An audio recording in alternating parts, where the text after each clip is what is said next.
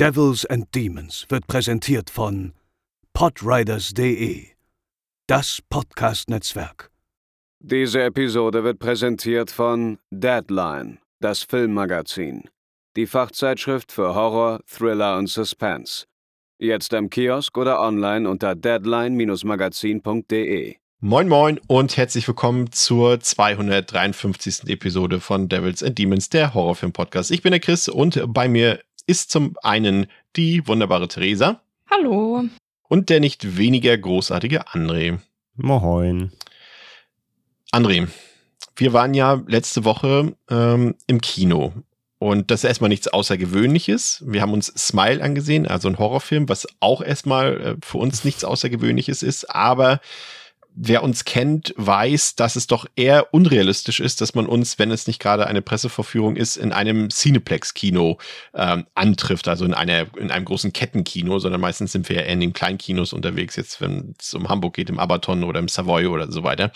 Ähm, und nun war es aber so, dass wir ja auch aufgrund des Preis-Leistungs-Verhältnisses äh, dachten, äh, ja, okay, machen wir es einfach mal, weil 5,90 Euro, Smile, da waren wir uns eh nicht so sicher, ob das was für uns ist, dachten wir, das kann man vielleicht investieren. Und ich sag mal so, was den Film angeht, brauchen wir heute nicht drüber reden. Da hat eigentlich soweit alles gepasst. Aber unsere Kernaussage einmal und nie wieder Cineplex äh, trifft irgendwie wieder zu. Ne? Es war eine grauenhafte Vorstellung, was das Benehmen des Publikums angeht und was einfach ja alles angeht, was da sonst abseits des Filmes passiert ist. Ne? Ja, ich habe das Gefühl, wir lernen da auch einfach, einfach nicht dazu, wobei wir das ja wirklich schon auf Minimum, Minimum reduzieren, ähm, gerade zu solchen äh, Filmen wie Smile, wo ja auch im Internet schon genug gesagt wurde und genug Kinos auch schon die Stimme erhoben haben, von wegen, hey Leute, benehmt euch mal bei uns und so. Mhm. Aber ja, alle Jubeljahre, alle Schaltjahre treibt uns dann doch mal wieder in Multiplex zu regulären Vorstellungen und ja, wie gesagt, wir lernen ja nicht, weil erneut oder jedes Mal äh, bekommen wir wieder die gleich, gleich die, die, die Quittung und bekommen die ähm, Argumentation dafür, warum wir eben sagen können, dass wir das eigentlich nicht machen oder warum wir das nicht machen. Äh, denn es war wieder eine Katastrophe, ja. Äh, hat das, also es ist ja schon, das ist jetzt nicht Smile, das ist ja jetzt nicht der erste Film, bei dem das ähm, zu beobachten war. Es war, glaube ich, bei dem Minions-Film auch so, dass gerade über TikTok da ja so dieser äh, Hype entstanden ist, dass die, die Kids da irgendwie in, in Anzügen oder in Sackos irgendwie in den Saal gehen, aber dann alle mit Popcorn umhergeworfen haben und laut umhergebrüllt haben. Und selbiges ist ja jetzt auch bei Smile passiert wieder, dass da so ein, so ein TikTok-Hype entstanden ist, dass auch vor allem auch, äh, ja, im Endeffekt ja auch Werbung gemacht wurde für den Film. Das ist der krasseste Film, den du dir angucken kannst und so weiter. Und da sind natürlich auch Leute ins Kino gegangen, ähm, die vielleicht jetzt nicht so oft ins Kino gehen und vielleicht auch Leute, die vielleicht nicht so viel vertragen und so weiter. Und dementsprechend irgendwie das Publikum sehr jung war und André, wir hatten schon die Vermutung aufgestellt, dass es vielleicht auch daran liegen könnte, dass wir jetzt einfach zwei Jahre lang Pandemie hatten und viele sich auch jetzt vielleicht erst wieder in die Kinos trauen und gar nicht mehr wissen, wie man sich sozialisiert verhält im Saal. Ne? Ja, also ich möchte da auch nochmal revidieren. Also ähm, ich habe das ja doch erst wieder sehr auf die jungen Leute geschoben, wo sicherlich ein Großteil auch auf jeden Fall dabei ist, dazu äh, Krawall zu machen. Ähm, aber ich habe jetzt auch von vielen gelesen, dass sich auch Erwachsene zunehmend in, in Kinos wirklich auch nicht benehmen können. Gerade wenn es natürlich auch große, ähm, große Releases sind, wie jetzt zum Beispiel Wakanda Forever. Da habe ich sehr, sehr viel gelesen, dass da auch allgemein sehr viel gequatscht wird, jetzt nicht nur mit, bei Kids. Aber bei uns war es ja jetzt eben Smile, du sagst halt, der war eben der Trend auf TikTok, der es vor allem dazu geführt hat, dass der Film so ein Erfolg im Kino ist. Und dazu eben war es sehr günstig, weil Cinemax halt hier in Hamburg diese 5,90 Euro äh, Geschichte fährt, halt in jeder Vorstellung. Ist halt ein sehr günstigerer Preis, den sich auch Jüngere leisten können. Und entsprechend waren halt vor allem viele ähm, Kids drin oder zumindest jüngere Leute zwischen 16 und 18 so. Ähm, und ja, da hat man schon das Gefühl, die haben halt einfach nie irgendeine Kino-Etikette gelernt. So, wie verhält man sich in einem Kino? Oder es ist ihnen halt zumindest einfach scheißegal.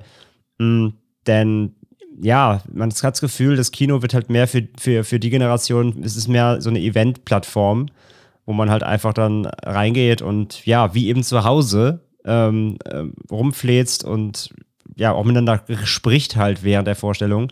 Und die blenden halt einfach aus, dass da aber halt noch 100 andere Leute sitzen und sie nicht mit fünf Leuten alleine da sind. Und das ist so das Verhalten, was sie dann da eben an den Tag legen. Ja, wir haben euch ähm, über Instagram auch gefragt, was so eure aktuell miesen Kinoerfahrungen waren und lustigerweise haben sich fast alle davon irgendwie gebündelt auf unsere Smile-Vorstellungen geeinigt. Also da habe ich fast alles wiedererkannt. Hier Best of Family Guy sagt, die ganze Zeit haben Leute Fotos gemacht, telefoniert und in Normallautstärke gequatscht da ist auch, glaube ich, so ein bisschen einhergehend ähm, damit hier, Stefan sagt, er war auch in Smile, eine Dame hatte so viel Angst, dass sie ihr Handy rausholen musste bei spannenden Szenen, um ihrer zwei Plätze entfernten Freundin tolle Sachen auf Instagram zu zeigen. Und das war bei uns auch irgendwie so, bei einem hat äh, links neben mir hat das Handy geklingelt. Ähm, der hat dann auch erstmal irgendwie fünf Minuten gebraucht, um festzustellen, ach, das ist ja mein Handy, was da klingelt. Denn äh, am schlimmsten ist immer dieses, dass die, die Theresa, dass die Leute ihr Handy so hell lassen und wenn die dann das Handy mal rausholen oder mal raufgucken, dass irgendwie gefühlt der halbe Saal irgendwie erleuchtet ist. Ist bei euch auch immer so? Äh, ja, was heißt immer? Also ich glaube, ich habe da auch noch mal so ein bisschen andere Erfahrungen mitgemacht, aber ich weiß auch mittlerweile ganz gut, wie man strategisch in welche Vorstellung gehen muss, um ein möglichst gutes Erzähl. Erlebnis zu haben. Gib, gib den Leuten ähm, Tipps. Genau, also ähm, in Kassel ist es halt so, wir haben im Grunde genommen zwei große Kino, äh, Kinos. Einmal das Cineplex, das ist halt so ja das Standardkino ist und dann haben die jetzt den Filmpalast, der halt neu gemacht wurde und halt sau schön ist, aber auch sau teuer. Also wenn man da irgendwie ähm, in kleineren Filmen, in kleineren Saal geht, kostet das Ticket halt auch gerne mal irgendwie schon 14 Euro oder halt am Wochenende auch. Ähm, wenn man da IMAX-Filme guckt, auch gerne mal um die 20 dann. Ähm, da bin ich entsprechend nicht ganz so häufig. Und wir haben halt so drei kleine Arthouse, Arthouse-Kinos, die zusammenhängen. Ähm, da laufen auch ab und zu mal ganz coole Sachen. Ich war da jetzt ähm, am Wochenende in Crimes of the Future und da lief zum Beispiel auch Lamp. Aber vor allem so die ganzen größeren Releases laufen da halt nicht. Und dann gehe ich halt auch in der Regel ins Cineplex. Und ich weiß nicht, ob das so ein Ding von Kassel ist, dass ja einfach keine Sau ins Kino geht. Aber ich habe vor allem die Erfahrung gemacht, wenn man wirklich einen, irgendwie so zwei, drei Wochen wartet und ich gehe dann immer schön am Film die Montag, um Geld zu sparen ähm, und sich dann halt damit abfindet, dass man den Film halt erst zwei, drei Wochen später sieht, dann hat man da eigentlich auch immer ganz gute Chancen, mehr oder weniger allein also im Saal bei dir zu sein. Eher Crimes of the Past im Kino und nicht of the Future. Naja, das war, das war im Arthouse-Kino. Das war eine andere Geschichte. Obwohl ich sagen muss, dass da ähm, bei uns auf den Sitzen Müll lag oh. von den Vorgängern. Ja, im kleinen Arthouse-Kino. Ihr habt alle richtig gehört.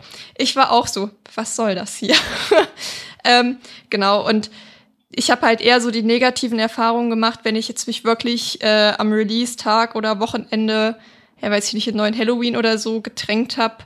Ähm, aber bei den meisten Filmen war es echt vollkommen in Ordnung eigentlich. Die schlimmste Kinoerfahrung hatte ich halt, glaube ich, an diesem Kinowochenende. Da lief bei uns der Weiße Hai auf IMAX für 5 Euro. Und das war wirklich ganz, ganz tolle Stimme. Das habe ich so noch nicht erlebt. Und dachte mir so, wenn es das nächstes Jahr nochmal gibt, ich finde es toll, dass es solche Angebote gibt, aber ich glaube, ich nehme sie nicht nochmal wahr. Das erträgt meine Seele nicht. Was ist da passiert? Ach, alles im Grunde genommen. Also, ich habe die erste Person nach fünf Minuten angeschnauzt. Leider hat es nur für fünf Minuten gehalten. meine Schwester hat irgendwie gegen Ende des Films noch mal jemanden angeschnauzt, weil die halt, ja, halt telefoniert haben auch, Handy rausgeholt, Sachen durch die Gegend geworfen. Sie sind die zwischendrin aufgestanden im Film, so eine ganze Gruppe und ist gegangen. Wir dachten schon so, Gott sei Dank ist es ihnen zu langweilig, sie gehen jetzt einfach. Und da kamen die einfach richtig laut nach einer Viertelstunde wieder. Und das war ganz schlimm, aber immerhin hatte ich mal eine Viertelstunde zwischendrin meinen Frieden. Und am Ende, da waren halt auch noch andere, die so wütend waren. Also da war ein Mann, da dachte ich echt, der boxt den einen Jugendlichen jetzt, die schlagen sich gleich einfach, weil der so wütend war, als der Film vorbei war und die auch noch mal richtig äh, angegangen hat. Das war auf jeden Fall sehr wir, wild. Wir, wir hatten sehr ja noch das, ich, ich hatte, wir saßen schon im Saal und dann kam so eine Gruppe von Jugendlichen, die so eine ganze Reihe geparkt haben quasi und da habe ich schon zu anderen gesagt, da, jetzt kommen sie, genau die, die wir aus dem Internet kennen, über die alle schimpfen und die werden Ärger machen. Und die haben tatsächlich überhaupt nichts gemacht. Aber so ungefähr, ah ich glaube so fünf, sechs Minuten, als der Film schon lief, kam dann nochmal so eine Gruppe von so fünf, sechs Halbstarken. Und die haben sich natürlich genau neben sich gesetzt und die waren dann die Schlimmen. Ne? Ich glaube, der eine hat ja auch alles kommentiert, was im Film passiert ist, ne? Ja, ja, der hat so in sich, in sich still reingeredet und hat immer die Leinwand beleidigt. Also wenn irgendwas Schreckliches kam, hat er immer ähm, Schimpfwörter in die Leinwand, ge, ge, naja, nicht geflüstert, es war in, so in sich reinnuscheln. So. Und dann wieder ganze Zeit links seinem, rechts seinem, seinem Kumpel immer was erzählt noch nebenbei, genau. Hinter uns war auch so eine Frau, die auch die ganze Zeit alles kommentiert hat zu ihrem Mann, der daneben saß. Das waren die, bei denen ich auch gesagt hätte, die verwechseln ihre äh, heimische Couch irgendwie mit dem Kinosaal irgendwie. Also das war. Mhm. Das war, war so irgendwie eine Katze taucht im Bild auf. Ah, Meets. So, ja. so war es halt immer. Bei jedem Bild. Oder so die offensichtlichen Sachen. Oh, eine Katze. Oder da kam jemand der Tür rein, ah, die Tür geht auf. So in der Art. So, halt ja, ja, genau. Immer, immer einfach ausgesprochen, was gerade passiert. Ja, ja. ja furchtbar. Aber ich muss tatsächlich ähm, von noch einem schlimmen Kinoerlebnis, weil es jetzt ja, weil André gerade schon gesagt hat, dass es auch nicht immer nur die jungen Leute sind. Und zwar ähm, habe ich ja auch so eine so einen Sweet Spot für Hundefilme. Und ich war mit einer Freundin relativ ähm, am Anfang von Release in Clifford. Ähm, das ist so ein großer roter ich muss Hund. Dich, muss dich kurz fragen, hast du den Film The Art of Racing in the Rain gesehen? Nee. Den musst du dir angucken. Okay, und du bist, du bist weinen bis du nicht mehr weinen kannst, bis alles Wasser aus deinem Körper raus ist. Ich will aber Spaß haben mit Hundefilmen. Achso, nee, dann nicht. Na gut. Ich guck mal. Auf jeden Fall. Ähm, genau, Samstag wäre schön blöd, ne? Gehen Samstag in den Kinderfilm. Samstagnachmittag. Und vor uns wirklich, also halt dann Eltern mit Kindern logischerweise. Und die eine Mutter war die ganze Zeit am Handy, den ganzen Film über. Und der Sohn hat halt auch die ganze Zeit sie irgendwie Sachen gefragt und sie ist da so gar nicht drauf eingegangen. Und am Ende hat der, hat der Sohn noch gefragt, ob sie den Kram, also halt trinken und so mitnehmen sollen. Und er meinte die Mutter so, nee, das macht wer anders weg. So, wo ich mir dachte, ja, gut, braucht sich auch keiner wundern, dass der Junge in zehn Jahren ins Kino geht und seinen Scheiß dort stellen lässt. Ähm, und dann noch irgendwie eine andere Familie vor uns und die hat einfach den halben Film mitgefilmt. Und da dachte ich mir auch so, was passiert hier eigentlich gerade? Und halt auch super viel gequatscht. Ähm, und ich meine, so bei, wenn man in so einen Kinderfilm geht, da muss man halt natürlich schon auch irgendwie ein bisschen was abkönnen. Aber das Problem waren an dem Tag wirklich nicht die Kinder. Und wenn ich das halt sehe, wie dann halt die Erwachsenen ihren Kindern das halt auch beibringen, wundert mich halt auch am Ende des Tages gar nichts mehr, wenn die dann in zehn Jahren im Kino richtig Terror machen. Ja, das, ja, verstehe ich. Das ist. Äh Aber so ein Familienfilm habe ich dann das Gefühl, irgendwie die, die, Kinder wollen unbedingt, die Eltern gehen, schleppen die Kinder halt mit und haben selber keinen Bock und, und, und halten sich anderweitig halt eben.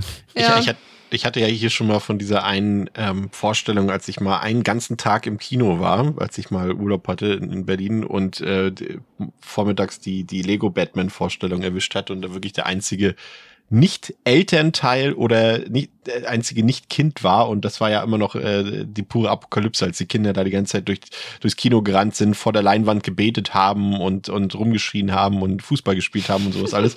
Also das werde ich nie vergessen. Aber das sage ich, das ist okay. Da war ich falsch in dem Moment. Und äh, das war dann für mich auch okay. Und auch äh, ich fand es auch interessant. Wir haben äh, sehr viele negative Kommentare bekommen, von denen ich auch gleich noch ein paar abschließend vorlesen will. Aber zum Beispiel unser Hörer Austin, der hat auch gesagt, er mag es eigentlich in solche Eventfilme zu gehen, in denen die Stimmung dann aber positiv ist. Also er selber ist, äh, ist äh, hat amerikanische Wurzeln und er findet das deutsche Publikum eher langweilig. Also er findet schon, dass man da auch mal mitgehen kann oder auch mal irgendwelche Helden oder irgendwelche Leute anfeuern kann. Also solange sich das im, im Rahmen bewegt, André. Siehst du das auch so oder würdest du es wirklich am liebsten haben, selbst äh, ja, selbst bei Filmen, bei denen es sich anbietet, nee, seid bitte still, haltet alle die Klappe, bewegt euch nicht, lasst mich gucken. Wie siehst du das? Naja, also es kommt auf die Situation an. Wenn ich auf einem Festival bin, irgendwie auf einem Filmfestival und da läuft irgendwie Midnight Madness irgendwie ein Splatterfilm und da wird halt gegrölt, wenn irgendwie, wenn irgendwie rumgemeuchelt wird. Das ist, finde ich, okay. Wenn halt dann sonst auch während den Dialogen irgendwie dann die Fresse gehalten wird. Ähm, aber es muss halt zum Film passen. Also das ist halt Eventkino, das verstehe ich auch unter Eventkino ähm, dann ist es okay. Oder denke an unsere ausverkaufte Ready or Not Vorstellung so, ja. ne? Wenn dann auch wirklich gemeinsam irgendwie gelacht wird über gut, gute Gags oder dann eben auch mal geklatscht wird, wenn die Hauptfigur irgendwie was Geiles macht oder so. Das finde ich okay. Ähm, wenn dazwischen halt einfach aber Ruhe ist. Und äh, es kommt eben auf den Film an. Aber halt, keine Ahnung, wenn ich mir irgendwie äh, don't know, irgendein Drama angucke oder so, oder eben ein, ein, irgendwas Rührendes oder sowas, wo halt wirklich ist um die Emotion geht, das Aufnehmen, dann brauche ich halt nicht jemanden dran, der, der daneben irgendwie laut mit seiner Mutter telefoniert und über übers, übers Wochenende redet. So. Ich glaube, es sind auch einfach die natürlichen Reaktionen, die da willkommen sind. Wenn jemand jetzt bei einer Komödie laut loslacht aus Reflex oder wenn sich jemand erschreckt beim Horrorfilm oder wenn jemand beim Drama anfängt zu weinen oder sowas, dann ist es, glaube ich, ja, genau, das ist vollkommen ja in Ordnung. fein. Nur halt, wenn ja. jemand bewusst, also bewusst einfach stören will, dann ist, glaube das ist, glaube ich, einfach die Grenze dazwischen, glaube ich, würde ich sagen. Ne? Aber Genau. ich habe hier noch ein paar Sachen. Ähm, hier der Mirko schreibt, das Intro wurde bei der Aufführung von Escape from New York komplett mitgefilmt und eine ältere Frau hat ihre Nägel gefeilt. das finde ich auch sehr gut. Weil Yannick hat, äh, ja, das ist auch der Klassiker, ne? eine Person hat in einer OV ihrem Nachbarn alles übersetzt. Das ist auch, auch typisch. Ähm? Ah ja, Rina hat geschrieben, bei Magic Mike haben, haben Leute Selfies mit den Jungs auf der Leinwand gemacht. Kann man wahrscheinlich den wenigsten verübeln, aber es stört natürlich irgendwie auch alle Leute. Das erinnert mich, das erinnert mich an ähm, äh, Filmfest Hamburg, äh, Haus der Jack-Bild.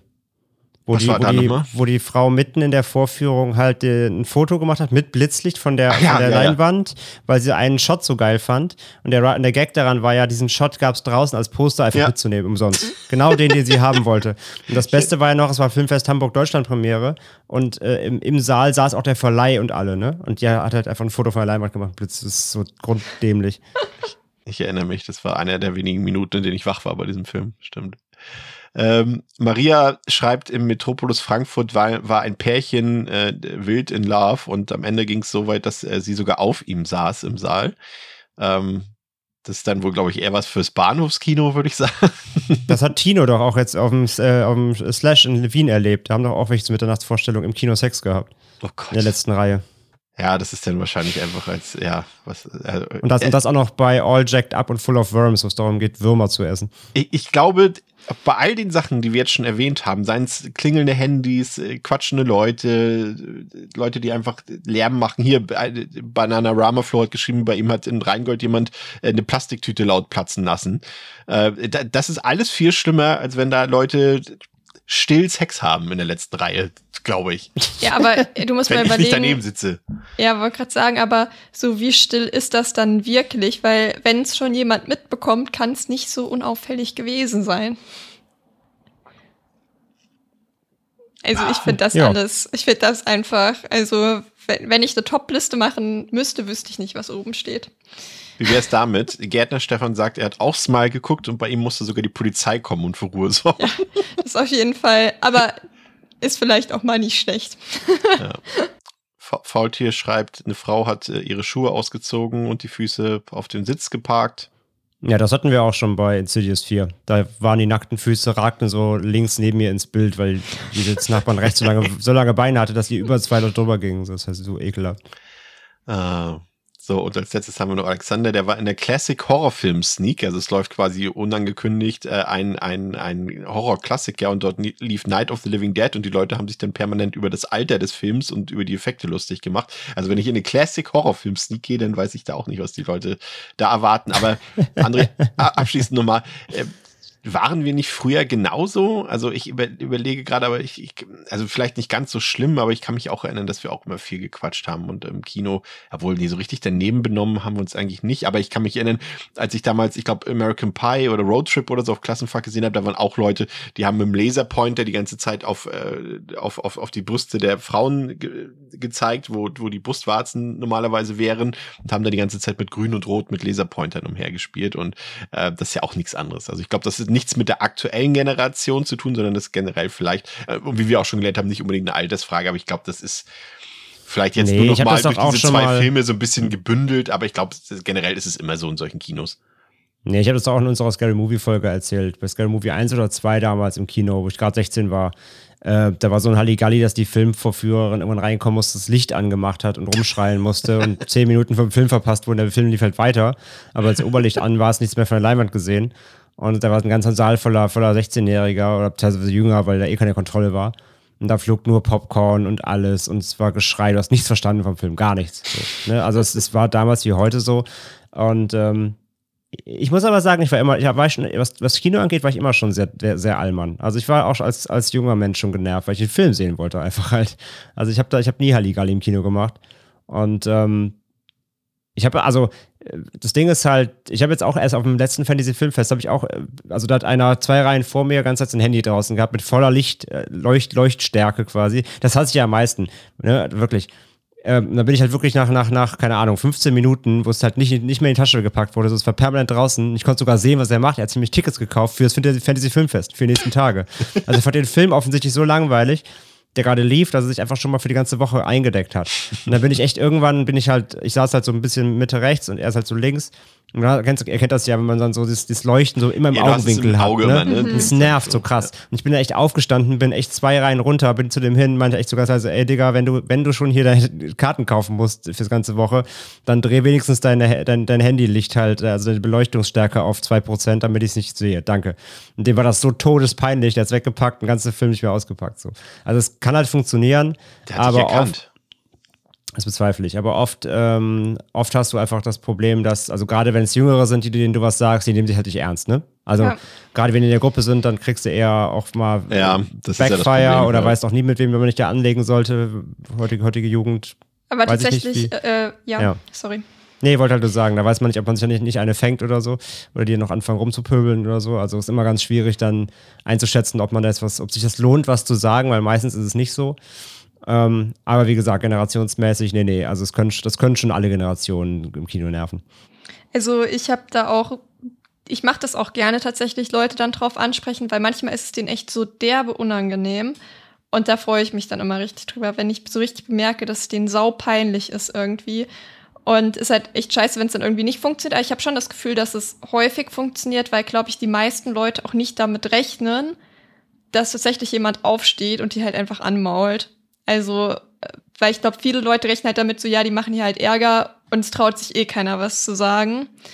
Ähm, genau, und deswegen mache ich das eigentlich allein aus dem Prinzip ganz gerne. Ich, ich mache das ja nicht mehr. Ich hatte ja schon mal berichtet von dieser Erfahrung, ich glaube bei Creed 2 war das oder so, als wir im Kino waren und äh, zwei Mädels irgendwie neben uns so laut gequatscht haben und ich habe dann sie einfach nur böse angeguckt und habe dann so mit einem Finger geschnipst und auf sie gezeigt und jetzt danach auf meinen Mund gezeigt und dann haben sie so angefangen, aber wir sind doch keine Hunde, dass man mit uns so umgehen kann, so quasi, dass man, dass ich nicht mal mit denen geredet habe, sondern nur mit Fingerzeichen und Schnipsen denen signalisiert habe, haltet jetzt eure Fresse.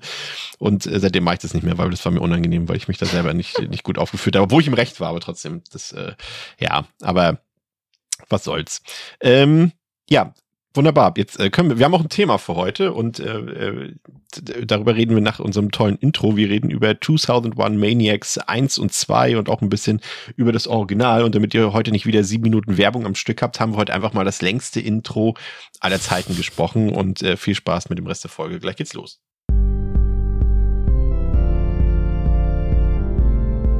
They're coming to get you, Barbara. They're coming for you. Wir reden heute über 2001 Maniacs aus dem Jahre 2005. Äh, Der Film hat ja dann auch fünf Jahre später noch ein Sequel spendiert bekommen, über das wir auch reden werden. Und hat natürlich auch seine Roots in einem Original, in einem sehr berühmten Original sogar, was aber heute eher so beiläufig unser Thema sein wird. Wie vertraut warst du mit diesem, ich nenne es mal ganz vorsichtig, Franchise im Vorfeld unserer Episode? Also ich kannte halt nur den 2005er, der jetzt auch quasi Aufhänger ist ja für den äh, Cast hier, so das, das, das äh, Sequel zum Remake, oh, so wie das Original ähm, standen ja dann doch eher so hinten an, also ausschlaggebend war der erste, der erste, das erste Remake. Und den kannte ich auch, das ist auch der berühmteste, sage ich mal, davon jetzt ne, aus der heutigen Sicht. Und äh, genau, den kannte ich, den habe ich damals so um den Release rum, irgendwie 2005, 2006, 2007 irgendwas zum ersten Mal auch gesehen, damals auf ähm, DVD ähm, in Deutschland. Und ja, das ist eigentlich so alles. Also ich wusste, dass es ein Original gibt, also beziehungsweise glaubt jetzt nicht zum Release damals, aber dann irgendwie im Nachgang dann irgendwann mal ähm, auch mich äh, eingelesen, wo das Ganze die Roots eben hat, bei Herschel Gordon Lewis und so weiter. Und der 2010er, der Nachfolger, der ist wirklich damals an mir auch komplett irgendwie vorbeigegangen. Den habe ich dann irgendwann erstmal ganz, ganz später erst immer mal gesehen, ach, da gibt es auch was mit dem zweiten und aber auch dann damals schon die, ähm, ja, die Kritiken gesehen und äh, habe mir das dann auch nicht auf, auf die Watchlist gesetzt und hatte den jetzt eben jetzt auch bis zum, zur Podcast-Vorbereitung jetzt auch eben nicht, nicht nachgeholt. Ich glaube, das, das 2010er Sequel war der erste Film, den ich mir auf einer Filmbörse gekauft habe. War keine gute Idee, sag ich mal. Dazu später mehr. Ähm, ja, und, und Theresa, ähm, wir haben ja schon äh, in Erfahrung äh, gebracht, äh, in, in persönlichen Gesprächen, dass äh, Eli Roth jetzt nicht unbedingt äh, dein Steckenpferd ist. Und als du ähm, gesehen hast, wir äh, reden heute über einen Film, der von Eli Roth produziert wurde. Was waren da deine ersten Gedanken? Und warum magst du Eli Roth nicht? Also Kleine Insight, ich mag ihn auch nicht, aber. ja, ich glaube, die Frage ist eher, warum sollte ich Eli Roth mögen? Hat er schon mal etwas gemacht, wofür man ihn mögen könnte? Und da ist die Antwort meiner Meinung nach Nein, hat er nicht. Also die Sache ist mir, ich hätte das auch gar nicht herausgefunden, dass Eli Roth da seine Finger im Spiel hat, obwohl es im Nachhinein, wenn man sich den Film anguckt, schon relativ offen, also schon halbwegs offensichtlich ist, dass der da irgendwie seine Finger im Spiel hatte. Aber der hat ja auch wieder einen kleinen Auftritt, auch relativ am Anfang.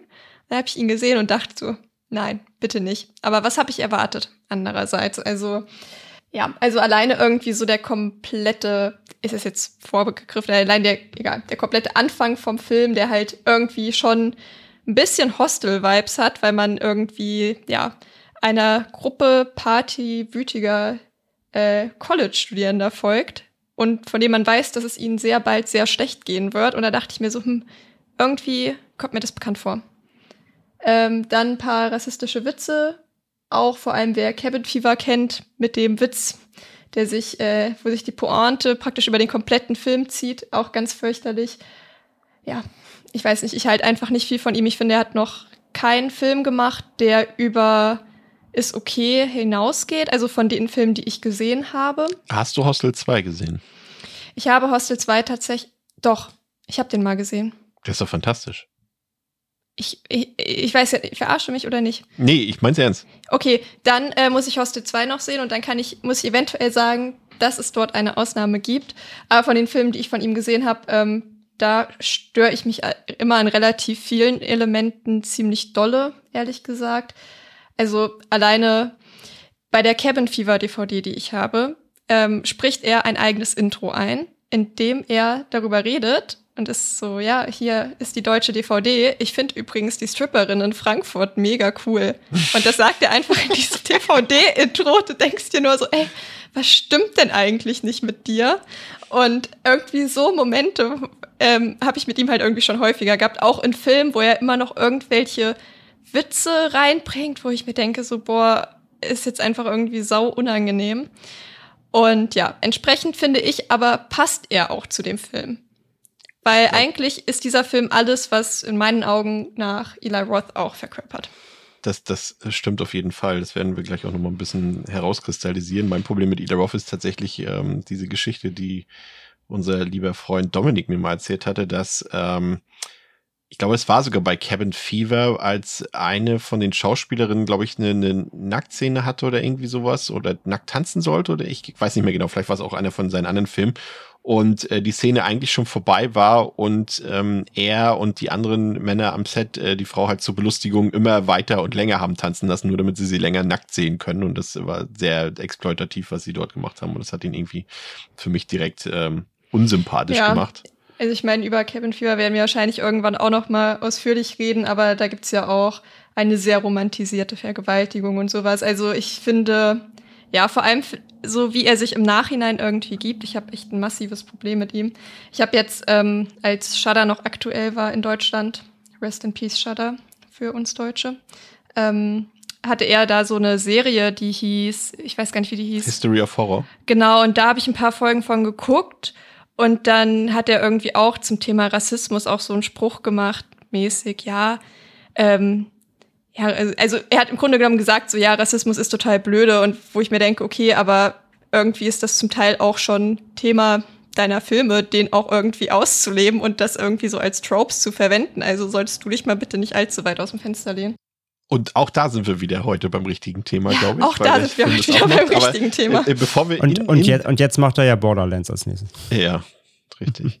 aber ja, äh, äh, bevor wir jetzt äh, ins Detail gehen, ähm, einmal noch ganz kurz die, die grobe Vorstellung des Films. Also 2001 Maniacs aus dem Jahre 2005 hat auf Letterboxd eine Durchschnittswerte von 2,5 von 5, auf der IMDb eine 5,3 von 10, hat knapp 3 Millionen Dollar gekostet, hat eine FSK 18 Freigabe bekommen. Ihr könnt den Film ungekürzt auf Blu-ray und auf DVD schauen. Aktuell im Streaming ist er tatsächlich nicht, ähm, aber ihr kriegt die, die Blu-ray zumindest gebraucht bei eBay hinterhergeworfen, manchmal auch in Grabbelkisten ist und so weiter. Und der Film hat eine Länge von 87 Minuten und wurde von ähm, Tim Sullivan gedreht. Ähm, den kennt man vielleicht, also hauptsächlich kennt man ihn tatsächlich von diesem Film. Er hat auch noch ähm, einen Teil von Chillerama gemacht und, und, und Driftwood hat er gedreht. Und ich habe mich die ganze Zeit gefragt, warum er eigentlich nichts mehr gemacht hat, großartig. Also auch nach dem Sequel zu diesem Film hier, weil eigentlich zumindest der erste Teil ja eigentlich danach schreit, dass er eigentlich für andere Sachen auch noch irgendwie besetzt wird auf dem Regiestuhl, aber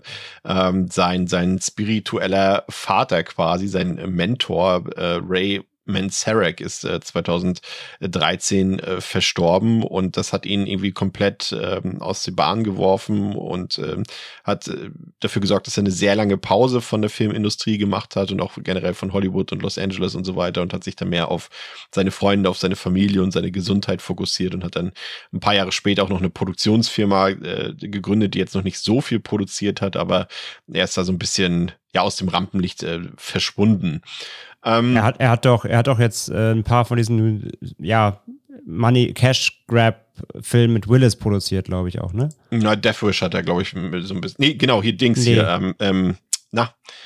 Der hat drei Stück, glaube ich, gemacht. Warte mal. Ja. Genau, genau. Out die, of Death. Genau. Ähm, und die beiden Fortress-Filme. Ja. Damit hat er aber jetzt erst mal wieder angefangen vor, vor, vor anderthalb Jahren. Also ja, wahrscheinlich war er aber echt so lange einfach weg, ja. Ja, genau, das waren die, glaube ich, die ersten Sachen. Ach, das stimmt, den Bloody Bloody Bible Camp hat er ja auch produziert. Oh, der war auch so schlecht.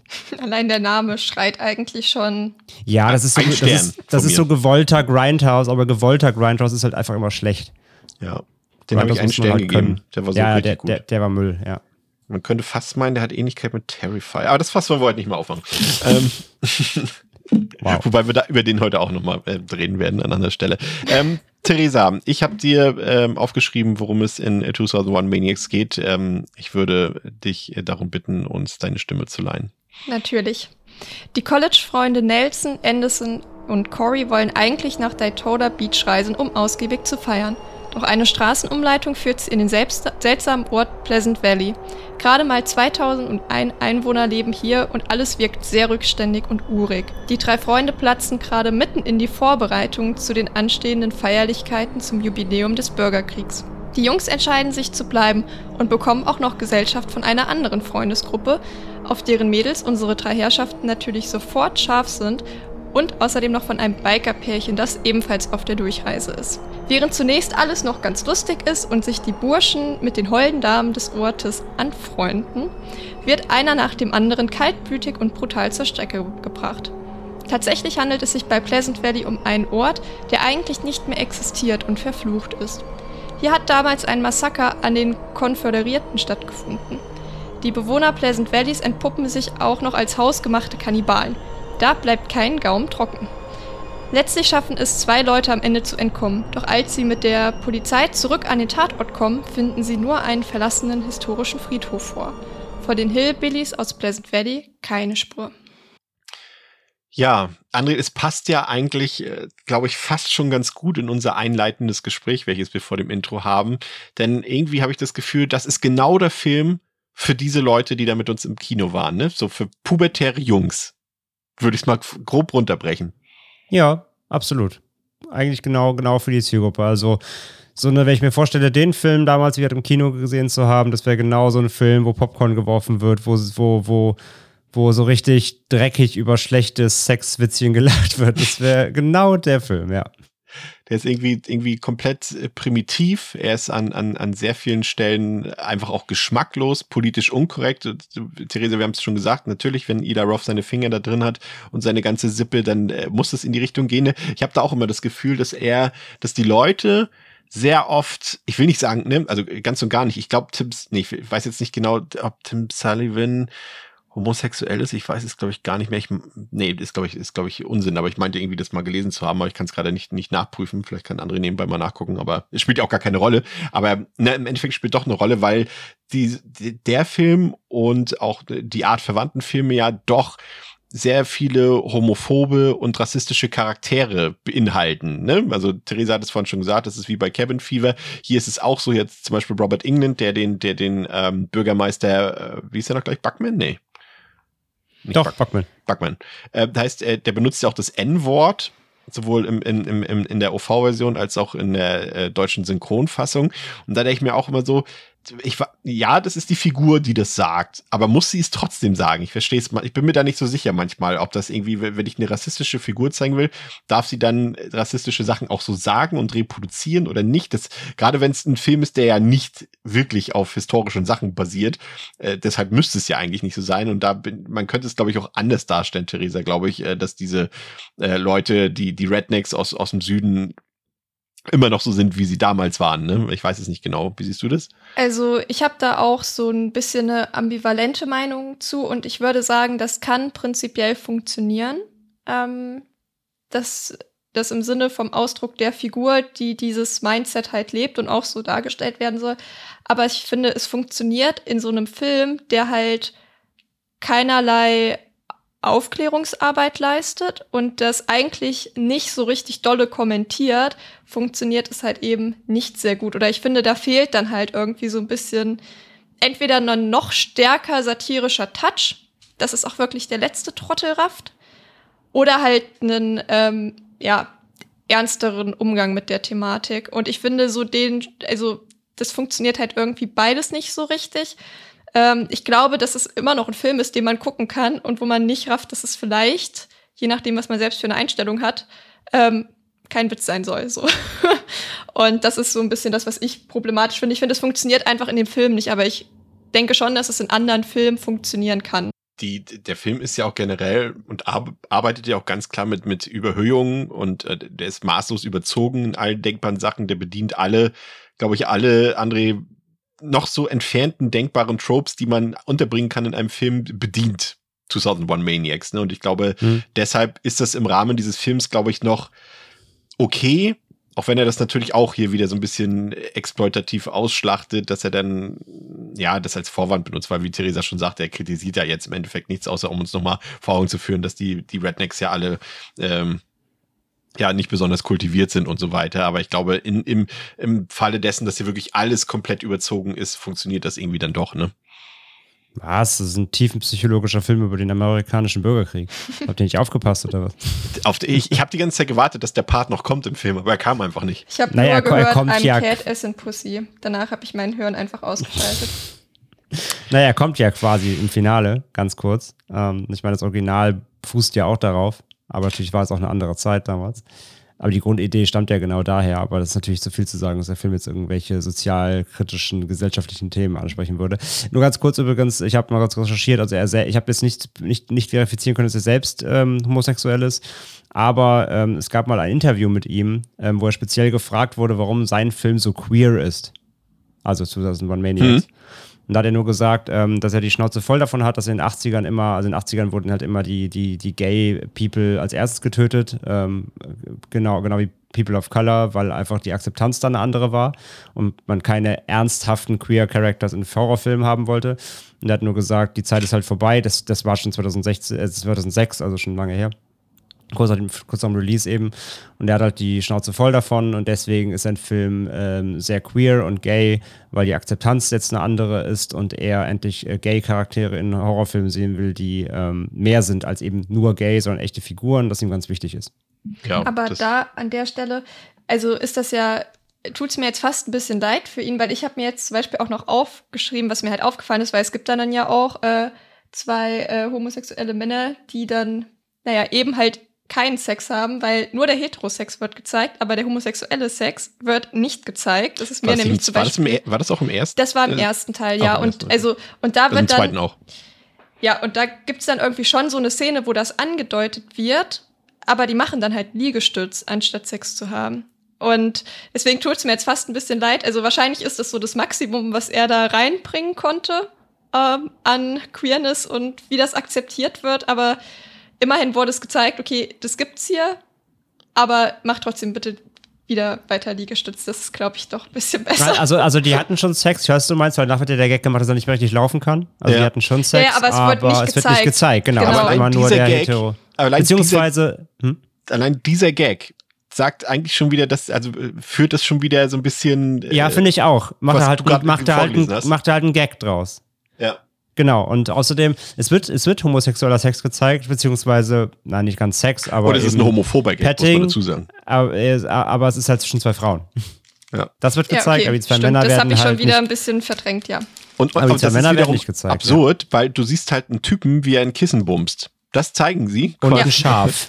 Und ein Schaf. Na gut, ja. Ja. Sto- Sto- ja. Äh, Ich sag mal so, zumindest was, was, was Sexualität ge- angeht, wird hier alles quasi bedient von Zoophilie bis äh, äh, sonst was. Alles quasi wird, wird gezeigt und bedient irgendwie in, in irgendeiner gewissen Form. Also da äh, will ich den Film auf jeden Fall in Schutz nehmen. Ja, es ist generell, wie gesagt, wir haben es, äh, haben es, glaube ich, schon schon ganz gut zusammengefasst. Es ist wirklich ein Film für eine pubertäre Zielgruppe. Ich glaube, gerade als der Film rauskam, da war, nee, da war André schon ein bisschen älter als pubertär, aber wenn man da irgendwie generell den Film irgendwie mit 16 oder so sieht, ist es, glaube ich, zumindest äh, für die, für die, für die Jungswelt, glaube ich, ein idealer Film. Man sieht sehr viel nackte Haut. Irgendwie gefühlt sind alle Figuren notgeil in dem Film. Es gibt ja wirklich nichts anderes, äh, was da Thema ist in dem Film. Ähm, und und ähm, der zielt da schon auf eine gewisse ja, Zielgruppe ab. Aber gleichzeitig wird ja auch irgendwie doch schon auch viel, sage ich mal, viele Referenzen an Horrorfilme, an andere werden hier äh, gezeigt und, und, und dargestellt. Also man will auch definitiv auch die, die, die normalen Horrorfans auf jeden Fall mitnehmen. Also das fängt irgendwie an, natürlich, dass wir hier bekannte Leute dabei haben im Cast und sei es in Nebenrollen, Eli Roth ist dabei. Wir haben später Ken Hodder ist dabei als einer der Bewohner von, von, von, von Pleasant Valley. Lynn Shay haben wir dabei. Scott Spiegel, der Spiegel, der Regisseur von Intruder, ähm, den wir auch mal besprochen haben, der spielt hier den, den Gitarristen von dieser Zwei-Mann-Kombo dort. Wir haben äh, Peter Stormare haben wir dabei, am Anfang Robert England natürlich als, als Bürgermeister. Also das zielt schon ähm, ganz gezielt darauf ab, durch diese Gastauftritte. Und da sind auch so ein paar Szenen bei. Ähm, das, äh, habt ihr Deliverance gesehen? Den, den Backwards-Horror von, von Ja. aus den 70er Jahre? Mhm. Dieses Banjo-Duell am Anfang ist, ist natürlich eins zu eins Referenz irgendwie. Und vor allem, André musste sich an die eine Szene denken, als der Typ, der das Kissen bumst, doch wird doch von dem, von der einen jungen Dame, die unter seinem Fenster steht, doch ans Fenster gerufen, so merkwürdig. Sag mal, war das eine Hommage an Wicker Man? Ich musste eh sehr oft an Wicker Man denken. Weil ähm, auch da geht's, ist ja so Übersexualisierung, Sexualtrieb in einer weirden Kommune ja äh, so mit so einem Subtext die ganze Zeit. Ich musste eh oft sehr auf den Wicker Man denken, nur halt natürlich auf eine ganz schlüpfrigere und ähm, ja, äh, äh, pubertärere Weise. Aber kann schon sein, ja, definitiv. Aber ich würde bei all dem sagen, wie gesagt, das ist alles sehr platt. Das ist alles wirklich echt so auf die niederen, niedersten Horrorinstinkte ausgelegt. Ich kann aber nicht abstreiten, André, dass ich nicht doch von dem gewissen Unterhaltungswert des Films und dem zumindest für die erste Stunde sehr hohem Tempo äh, schon ein bisschen angetan war. Das kann ich nicht abstreiten. Wie ging's dir, dir da? Also, ich finde, also das, ich, du, hast du sagst jetzt halt auf die Horrorinstinkt, das würde ich eh mal ausklammern, weil ich finde, der Film ist eigentlich so die erste Stunde gar kein Horror. Ich finde, das ist immer noch eher eine Comedy mit Blut, so. Also, ich finde da nichts dran irgendwie gruselig, erschreckend, grauenvoll oder es ist so albern, dass auch sämtliche, ähm, sämtliche Wirkungen in der, in der ersten Hälfte zumindest ähm, bei mir komplett versiechen. Ähm, Unterhaltungsfaktor ist da trotzdem auf jeden Fall drin. Ja, das auf jeden Fall. Also, wenn man da sich auch darauf einlassen kann und da akzepti akzeptiert hat, eben, was der Film von einem möchte, nämlich, dass man sein Hirn einfach mal ähm, neben sich legt, so, zur Ruhe bettet für, für anderthalb Stunden und da wirklich sich auf den reinen, ähm, überdrehten, exzentrischen Sp- Spaß, in Anführungszeichen, ähm, einlässt, dann klappt das eigentlich ganz gut. Und wie du sagst, halt, das Tempo ist hoch, ähm, es sind viele Charaktere, es ist viel Dynamik drin, du hast relativ schnell auch die ersten blutigen Szenen und so weiter.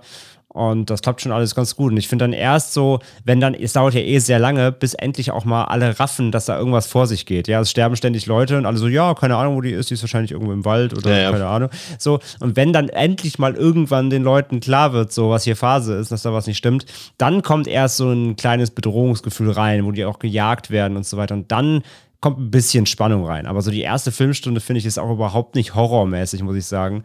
Ähm, aber wie gesagt, gewiss, gewisser Unterhaltungsfaktor, muss ich auch sagen, kann man dem Film nicht unbedingt absprechen. Aber du wirst jetzt nicht sagen, jetzt, wenn ich schon mal, wenn mir ein Fun-Splatter-Film halbwegs gefällt, willst du mir doch jetzt nicht sagen, dass, dass du da nicht so angetan von warst.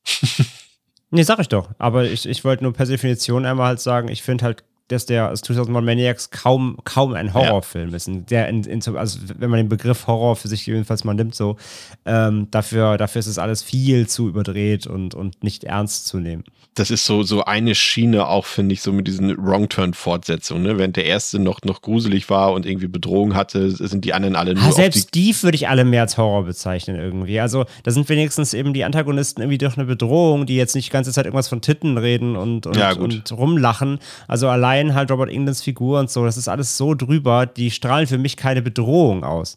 Sondern das ist wie so ein Zirkus, dem du zuguckst irgendwie beim Ablauf. Es ist wie, wie in einen Zirkus gehen, aber dann hacken die sich halt die Arme ab so. Aber es ist halt nicht, nicht erschreckend oder so. Ähm, wie gesagt, erst finde ich so im Finale, zum Finale hin, da kommt ein bisschen Spannung rein und, und da kommt ein bisschen Düsternis rein. Das davor ist alles nur eine riesen Kirmes.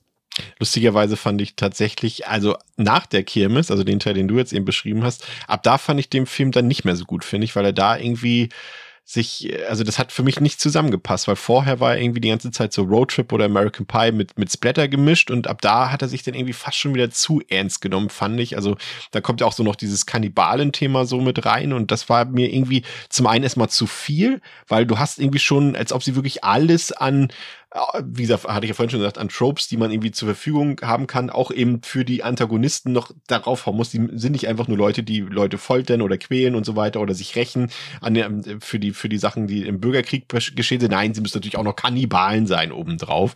Und ähm, das hat, hat mir dann irgendwie nicht mehr so gefallen. Das wurde für mich ehrlich gesagt sogar ein bisschen langweilig. Ich fand auch dann diesen kompletten Part, der da um dieses Barbecue herum spielt, was ja eigentlich so das finale Setpiece sein sollte. Und äh, fand ich irgendwie nicht so ganz gelungen. Irgendwie vor allem auch dieser Kampf dort zwischen, wer war nochmal der, der, der junge Mann, der mit Robert England gekämpft hat am Ende? War das Anderson? War das der? Fragen, Ich weiß man nicht die mehr. alle Also der, auseinanderhalten können. der, der noch übrig ist von den, von, von den Jungs dort. Und, und das war auch alles so, weiß ich nicht, das hat mir irgendwie nicht so gefallen. Also ich fand, umso, umso ernster sich der Film genommen hat, desto schlechter wurde er für mich. Noch immer in einem ertragbaren Rahmen. Aber jetzt interessiert mich trotzdem, ähm, Theresa, ich, wir hatten jetzt schon mehrfach erwähnt, dass das, wie gesagt, eher so ein Film ist für so 16-jährige Jungs. Und aus deren Sicht äh, kann ich auch äh, die Faszination für den Film verstehen. Jetzt du als weiblich gelesene Person, Kannst du da trotzdem was rausnehmen oder sagst du, ja, das ist halt ein Film für pubertäre Jungs, aber garantiert nicht für mich? Oder kannst du dem was abgewinnen? Ich sag, das ist ein Film für Leute, die auf Arschtattoos stehen, weil es gibt ein Kreuzarschgeweih und einen super hässlichen Pegasus auf dem Hintern. Also wer da drauf steht, der wird eine gute Zeit mit dem Film haben. Ähm, Hey, so waren die 2000er, was willst du? ja. Aber es ist halt auch wirklich so, da- daran kann man auch exakt erkennen, aus welcher Zeit dieser Film ist. Ich würde dir prinzipiell zustimmen, dass ich auch finde, dass der Film am Ende enorm nachlässt. Ähm, hab aber so ein bisschen das Problem, dass ich ihn weder gruselig noch lustig finde. Also ich finde, für mich ist es auch keine Komödie, weil ich nicht einmal so richtig gelacht habe. Aber was für mich auf so eine Art funktioniert, ist so ein bisschen wie skurril das dann doch alles ist und also auch wie blöd das zum Teil einfach alles ist. Also wie gesagt, allein, allein dieser Satz, wo sie sich dann vorstellt, dieses eine Mädel mit einem Cat ass in Pussy, da dachte ich echt, ich sterbe. Da bin ich Aber- auch gestorben, ja. Ja, aber ich war auch gleichzeitig für die nächsten fünf Minuten, habe ich mich da auf eine ganz komische Art drüber gefreut, dass dieser Satz gefallen ist. Weil ich es dann doch irgendwie.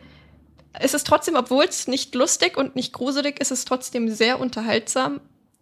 Zumindest am, äh, zumindest so die erste Stunde, vor allem den Kampf am Ende fand ich auch echt relativ blöde. Ja. Aber man muss halt wirklich sein, sein Hirn ausschalten, weil ich habe mich da zum Beispiel auch dran gestört, dass ich dachte so, wann fällt denen denn auf, dass die irgendwie alle tot sind? Also da vergeht ja schon auch ein bisschen Zeit und so riesig ist das Gelände jetzt auch nicht, dass man da irgendwie seine Freunde drauf verliert. Ja, also ich, für mich ist es prinzipiell nicht so richtig ein Film, aber ich kann trotzdem irgendwie verstehen, dass, also auf so einer ganz niedrigen Ebene macht er trotzdem auch irgendwas mit mir. Ich habe mir noch das Zitat, also als sie sich dort kennenlernen an dieser Tankstelle ähm, und, und äh, die zwei von den Jungs dort, äh, die äh, blonde Warte, Dame begutachten. Darf ich raten? When she's got pulled, she's my type? Nee, sie sagt, also ich habe es jetzt äh, im, im, im, Deutschen äh, sagt der eine, oh Mann, die ist so heiß, ich würde sogar ihr Badewasser trinken und der andere sagt, ich würde sogar Erdnüsse aus ihrer Scheiße fressen. Okay. Ja, stimmt. Ich habe mich an, diesem, an dieser Pulssache aufgehangen, aber vielleicht habe ich, ich hab das den, dann schon gar nicht mehr mitbekommen. Ich habe den jetzt auch zum ersten Mal tatsächlich im O-Ton gesehen, ist mir aufgefallen. Ich habe den früher immer nur auf Deutsch auf DVD geguckt. Und ja, dann sind auch die Sprüche teils nochmal noch mal lustiger, ja. Ja, also das noch, ist wirklich schon, da muss man ja? erstmal drauf kommen. Ja.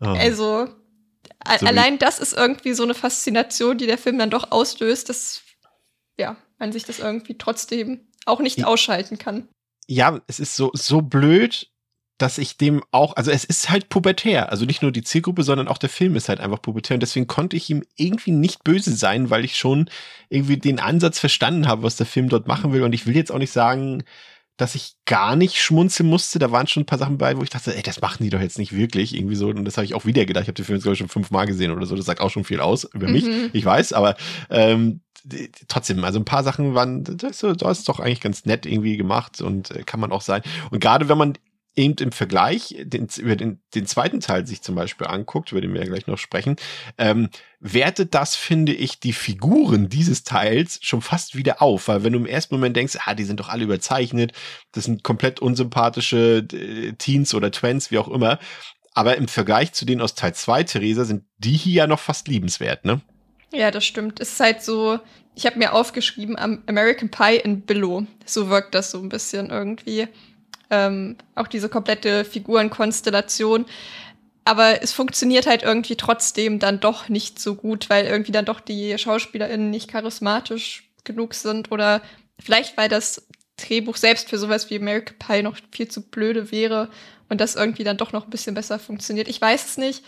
Ähm, aber so die Vibes hat das irgendwie auf mich gemacht, so diese komplette Figurenkonstellation. Es ist, es ist ja auch immer wieder die Frage, braucht ein Film eben, ich weiß, André ist schon gelangweilt von dieser Frage, weil ich sie immer dann stelle, wenn es unsympathische Figuren gibt in Film und ich mir die Frage stelle, warum? Also würde der Film nicht besser funktionieren, wenn ich mitfiebern kann mit irgendeiner Figur, wenn die irgendwie sympathisch und nett werden und mir irgendwie das Leid, was denen angetan wird, dass ich da Mitleid mit habe, dass es äh, für mich auch weh tut. Hier ist es fast so, dass ich sagen würde, okay, hier verstehe ich es ausnahmsweise mal, weil ich werde nicht sagen, dass ich die, dass ich die Rednecks dort anfeuere, weil äh, das würde einfach auch nicht meinen politischen und gesellschaftlichen Vorstellungen entsprechen. Aber es ist nicht so, dass ich hm, nicht Spaß daran hätte, wie die Leute hier zerteilt werden, André. Ja. Ja, endlich hat es kapiert. Das, das sage ich doch immer. Das Ding ist halt, das ist wieder so ein Zwiespalt bei dem Film hier, finde ich auch. Weil die Charaktere hier, also jetzt die, die Hauptcharaktere, ich finde, die sind so weder, weder, weder super unsympathisch noch super sympathisch. So. Die sind so irgendwo dazwischen. Also ich, ich finde, man muss sie jetzt nicht hassen, aber sie sind halt auch komplett stupide dargestellt und natürlich komplett ähm, äh, ja, überzeichnet und, und, und dauerrattig und keine Ahnung. Also, es sind jetzt ja keine per se keine kompletten Arschlöcher, die meisten zumindest, ähm, aber sie benehmen sich halt wie die Axt im Walde und das macht sie dann schon wieder irgendwie so nervig. Aber da, da schwimmt der Film irgendwo, finde ich, dazwischen. Aber ich finde, es gibt schlimmere Charaktere, die man, die man darstellen kann. Also, die sind nicht offensiv, offensive Wichser, alles, sag ich mal so, wo man ganz denkt, bitte sterbt jetzt. Ähm, die sind einfach so, ja, einfach pubertär, wie der ganze Film halt auch.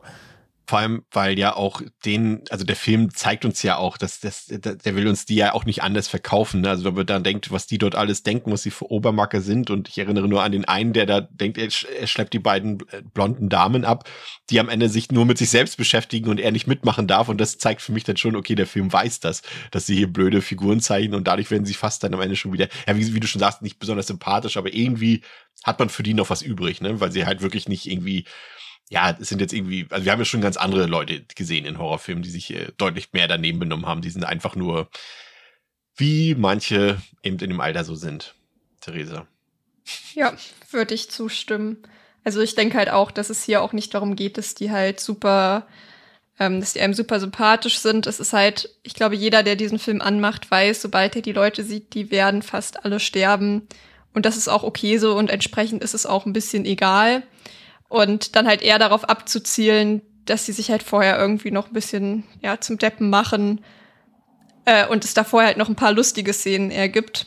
Oder auch nicht, je nachdem, wie man da aufgestellt ist und ob man sowas lustig findet oder nicht.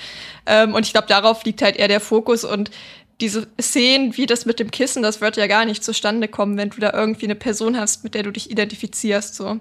Also unwahrscheinlich. unwahrscheinlich.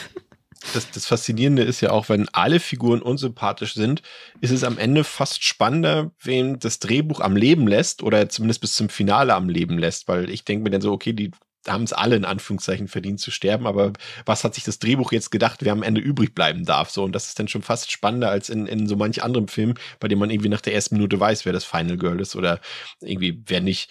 Ansonsten, ja, der Cast wird halt auch so ein bisschen überspielt natürlich von den anderen Gesichtern, die man da so sieht. Wir haben sie jetzt alle schon genannt. Natürlich vor allem eben von der Präsenz von Robert England, der hier ganz klar den Film natürlich an sich reißt. Ähm, ich musste nochmal noch mal nachgucken. Ila Roth spielt tatsächlich exakt seine Rolle aus Cabin Fever wieder. Also es ist exakt dieselbe Figur, Therese. Das kann sein. Vielleicht äh, daher, ja. Aber ähm, was, äh, der, der, dieser blöde Kopf aus Cabin Fever, der spielt auch mit. Den habe ich direkt erkannt, weil er mir in Cabin Fever schon so auf die Nerven gegangen ist. Und ich dachte mir so, dich kenne ich. ähm, kommen wir mal ein bisschen äh, zu, zu, zum, André hat schon gesagt, gruselig ist der Film nie spannend, vielleicht maximal am Ende, aber was er natürlich hier ordentlich abliefert, ist Splatter. Das kann man nicht anders, äh, glaube ich, behaupten. Also ich würde schon sagen, dass das teilweise echt ziemlich deftige und auch sehr kreative und spektakuläre Kills sind, die auch ordentlich getrickst sind, bis teilweise sogar ganz gut getrickst sind, auch wenn sie natürlich komplett unrealistisch überzogen sind. Aber wie gesagt, da haben wir ja schon gerade auch in den letzten Wochen, als wir über Terrifier und so geredet haben, äh, wäre ja letztendlich dasselbe Beispiel. Das Kreativ musste ich jetzt schon mal nachträglich ein bisschen streichen, weil wir kommen später noch auf das Original zu sprechen. Ich war doch ein bisschen überrascht, dass der Film eigentlich im Grunde sich die Kills aus dem Original nimmt und sie einfach ein bisschen in, in die Moderne zieht und einfach noch ein bisschen übertreibt. Aber ich muss sagen, so wenn wir so, so an den, zum Beispiel an den ersten Kill an, an Cat denken, André, als, als sie dort mit ihren Gliedmaßen, also mit Armen und Beinen an, an Pferde gefesselt wird und die dann quasi losrennen in alle Richtungen und sie auseinanderreißen, das hat schon das hat schon ein gewisses Niveau, will ich mal sagen. Also ich musste doch, wie gesagt, auch sofort wieder an, an Terrifier denken, aber vor allem an Hatchet auch, weil das so diese Hatchet-Gewalt ist für mich. So, du siehst, ja, natürlich, das ist, das ist komplett überzogen, das würde in echt nicht passieren, das ist physikalisch auch so nicht unbedingt möglich, aber irgendwie äh, macht's Bock, sich das anzugucken. Die physikalisch weiß ich gar nicht. Ist, ist das nicht eine echte Methode, wie früher mal Leute umgebracht wurden? Ich, ich ja, meine, ich habe eine Studie gelesen, äh, also in der offiziellen wissenschaftlichen Abhandlung. Das ist so in der äh, Variante wohl nicht möglich. Okay, also, okay. also ja, das heißt Vierteilung und ich glaube auch, dass das ein Ding war. Ob das halt aber so richtig gut funktioniert hat, ist vielleicht eine andere Frage. Ich glaube, es würden auch nicht nur die Arme quasi, also ich glaube, es geht hauptsächlich, also was ich mit unrealistisch meinte, dass also Genau, es, es fliegen, es fliegen nicht so akkurat einfach nur die vier ja. Äh, Gliedmaßen weg. Es würde wahrscheinlich auch einen Brustkorb mit rausreißen oder sowas, also es würde schon ein bisschen anders Also auf jeden Fall wird das, das wird auf jeden Fall auch in Ochsen Split Torturing gemacht, diese Japano-Siko und da reißt die Frau dann unten in der Mitte auf, komplett auf. Ja, das weiß ich noch. Äh, ja, für kurz zu dem Exkurs. Ähm, nee, auf jeden Fall äh, äh, richtig, relativ deftiger ähm, erster ähm, Kill hier dann. Und bin da bei dir. Also die Effekte sind ordentlich. Es wird ja nicht komplett drauf gehalten. Also die Schnitte sind relativ, ähm, sind relativ straff. Also man sieht meist immer nur so eine halbe Sekunde des Effekts und dann sieht man eher so, wie dann die, das Pferd wegreitet mit so einem Arm hinten am Rumbaumeln noch und so. Also so, so eine Mischung aus Effekt selbst und eher dann den, den Outcome. Mhm. Aber es ist effektiv auf jeden Fall. Es tut, tut schon weh beim, beim Mitansehen. Und äh, als, als Einstiegskill hier der härteren Sorte, jedenfalls in den Film, auf jeden Fall relativ ordentlich. Und, ähm, können wir auch schon mal referenzieren, ist halt auch ein Kill aus dem Original, ne? Ja. Das der war, ist im Original ja auch so drin das war wie gesagt echt das, was mich überrascht hat, weil damit habe ich überhaupt nicht gerechnet, weil wir haben ja, glaube ich, alle uns das Original erst danach angesehen und äh, ich war dann doch ein bisschen äh, verblüfft darüber. Hätte auch nicht damit gerechnet. Und ansonsten auch, mhm. Theresa, werden, glaube ich, die, die Gorehounds da durchaus befriedigt. Der eine Typ wird äh, während des Sexes irgendwie mit Säure voll gepumpt und, und äh, durchlöchert. Ich glaube, der eine junge Herr, der es ähm, auf die Männerwelt abgesehen hat im Film. Ähm, das ist auch wieder, und das muss ich, und da muss ich auch wieder sagen, das ist wieder das Ding, da denke ich mir so, vor allem in Anbetracht dessen, was André von vorgelesen hat aus diesem Interview mit Tim Sullivan, wenn er sagt, er will da eben keine Klischees bedienen und ein bisschen mehr Vielfalt und so weiter. Und dann wird natürlich dem schwulen Mann der wird natürlich dadurch getötet, dass er eine Lanze durch den Hintern mhm. bis in den Schädel durchgebohrt bekommt. Und dann denke ich mir so, ja, ist ein, ein cooler Kill und auch effekttechnisch cool gelöst, ist auch super brutal, aber dass ja. genau diesem, dieser ja. Figur das passiert, dann denke ich mir wieder so, ey Leute, also mal ernsthaft. Ist, mir auch sofort aufgestoßen. Ich dachte so, warum denn jetzt gerade wieder das Klischee so? Das war echt so, mh. Mm. Ja, ich glaube halt, also kann mir tatsächlich aber gut vorstellen, dass der halt echt nur ein bestimmtes Maß an Freiheitsgraden zur Verfügung hatte und zu sagen, es gibt hier generell einen homosexuellen Charakter, hat wahrscheinlich schon ähm, das Ausmaß fast gesprengt und dann musste zumindest noch so ein Kill mit rein, um das so ein bisschen auszugleichen, damit der Film dann doch nicht zu schwul wird wahrscheinlich. Die, die Frage ist ja, würde es diesen homosexuellen Charakter überhaupt geben, wenn die Antagonisten nicht homophob wären? Drücken wir es mal so aus. Ja. ja ne? also wie gesagt, also ich, ich will Tim Sullivan äh, positive Absichten unterstellen, aber da sind dann doch ja. wieder ein paar Szenen so drin, wo ich denke, da hat Ida Roth sich vielleicht eher das, äh, das Zepter Ja, ist halt wieder so gut gemeint, aber ist halt nicht unbedingt gut gemacht, ja. so, ne? An wem das jetzt am Ende des Tages gescheitert ist oder ob das auch einfach echt ein Kind seiner Zeit ist, so, ja, man weiß es ja. nicht. Aber zu den Effekten muss ich schon auch sagen, dass die schon auch echt ordentlich sind. Ähm, und ich tatsächlich auch relativ erstaunt war, dass es den vor allem für einen Film von 2005 ähm, komplett problemlos in Deutschland zu kaufen und zu gucken ja. gibt, ohne dass man da großartig ähm, ja, drauf achten muss, wenn der noch mal im Stream kommt oder so, dass der geschnitten ist oder so. Das finde ich hat mich tatsächlich schon ein bisschen gewundert. Das ist wieder einer dieser Filme, wie ich hatte äh, wieder eben von mir benannte Hatchet, wo man denkt, okay, wie sind die jetzt? Also wenn man sieht, was sonst so gerade auch eben in den 2000ern ähm, und Anfang der 2010er, was da alles so geschnitten wurde für, für den deutschen Heimkinomarkt, dass ausgerechnet äh, diese beiden Filme da unangetastet durchgekommen sind, das überrascht mich auch wieder, weil, wie gesagt, es gibt Filme, die sind deutlich lascher, die aber deutlich mehr Probleme mit der Zensur hatten, aus meiner ja, Sicht. Vielleicht aber auch, weil sie, okay, ich kann es schwer einschätzen, weil ich war damals noch nicht so alt, als der rauskam. Vielleicht war das auch einfach nicht so eine große Geschichte und deswegen gab es weniger Rummel drum. Ich weiß es nicht. Vielleicht ist der, vielleicht ist auch der Kontext einfach, weil es äh, so überzeichnet ist und so lustig in Anführungszeichen ja. ist, dass das vielleicht dann problemlos war. Wahrscheinlich André, ne? Weil Funsbetter, glaube ich, ja. kommt immer eher durch, als, als wenn da jetzt äh, da böser Content mit dazu ist. Ne? Also eine Gen böse genau, es ist, es ist ja auch immer der Kontext und Selbstzweckhaftigkeit und ähm, ja, weiß ich, ich glaube, ich glaube, hier hat dann doch wahrscheinlich die Albernheit irgendwie das Ganze gerettet, in Anführungszeichen, ja. und überwogen. Ähm, aber ja, ich meine, beim zweiten hat es nicht mehr gereicht dann, ne? Also von daher, ja. Die, die, ähm, ich muss mich übrigens noch korrigieren. Ich habe äh, tatsächlich letztes Mal, äh, hier gibt, weil hier gibt es auch wieder eine Penisabtrennung in einer Szene bei einem Kill und ich habe äh, letztes Mal ein Wort benutzt, das man tatsächlich in dem Zusammenhang äh, nicht benutzt. Also nochmal eine Entschuldigung an äh, dieser Stelle. Ähm, Jetzt frage ich trotzdem nochmal, für dich auch, Theresa, als, als Musikerin, hast du vom Song äh, The South is Gonna Rise Again oder wie auch immer der Song genau heißt, hast du einen Ohrwurm bekommen? Äh, ich habe einfach von dem Wort Jeha einen Ohrwurm gehabt. Irgendwie, das kam manchmal so richtig random in meinem Kopf. Das irgendwas war so Jeha. Und ich dachte so, nein, bitte nicht. Aber ja, das ist schon, also ich muss auch sagen, ich finde fast dieses Gitarrenduo am lustigsten am ganzen Film. Also ich weiß nicht, mich haben die irgendwie extrem glücklich gemacht, weil sie halt nicht bösartig sind, aber irgendwie trotzdem so ein bisschen creepy und halt einfach irgendwie lustig. Also ich weiß es nicht. Ich fand die echt ziemlich charmant, ehrlich gesagt. Und das sind auch die einzigen beiden Leute, die ich irgendwie auf eine Art und Weise charmant fand. Ich fand das Biker-Pärchen eigentlich auch noch ganz nett irgendwie. So, das war, obwohl die auch natürlich voller Klischees waren irgendwie, aber vielleicht ist das auch einfach so, ja. Äh, brunnen wir das Ganze ab, André. Wie fandst du den Film? Am Endeffekt. Ja, also ich habe ihn jetzt auch wirklich lange nicht gesehen gehabt. Also ich habe den bestimmt, keine Ahnung, zehn Jahre nicht gesehen, würde ich behaupten. Lang nicht mehr die, den, den, den Need gehabt, ihn zu sehen irgendwie. Ähm, und war teilweise doch erschrocken, wie unterirdisch äh, vom Niveau er ist. Hatte ich ganz so krass gar nicht mehr im Kopf. Aber gut, als ich ihn gesehen habe, war ich auch dann eben nochmal zehn Jahre jünger. da, da war mir das noch nicht so, nicht so wichtig irgendwie. Mhm. Aber gleichzeitig auf der anderen Seite war ich dann eben doch auch wieder irgendwie entertained und hatte auch wirklich dann die ein oder anderen doch ganz guten Effekte nicht mehr so im Kopf gehabt.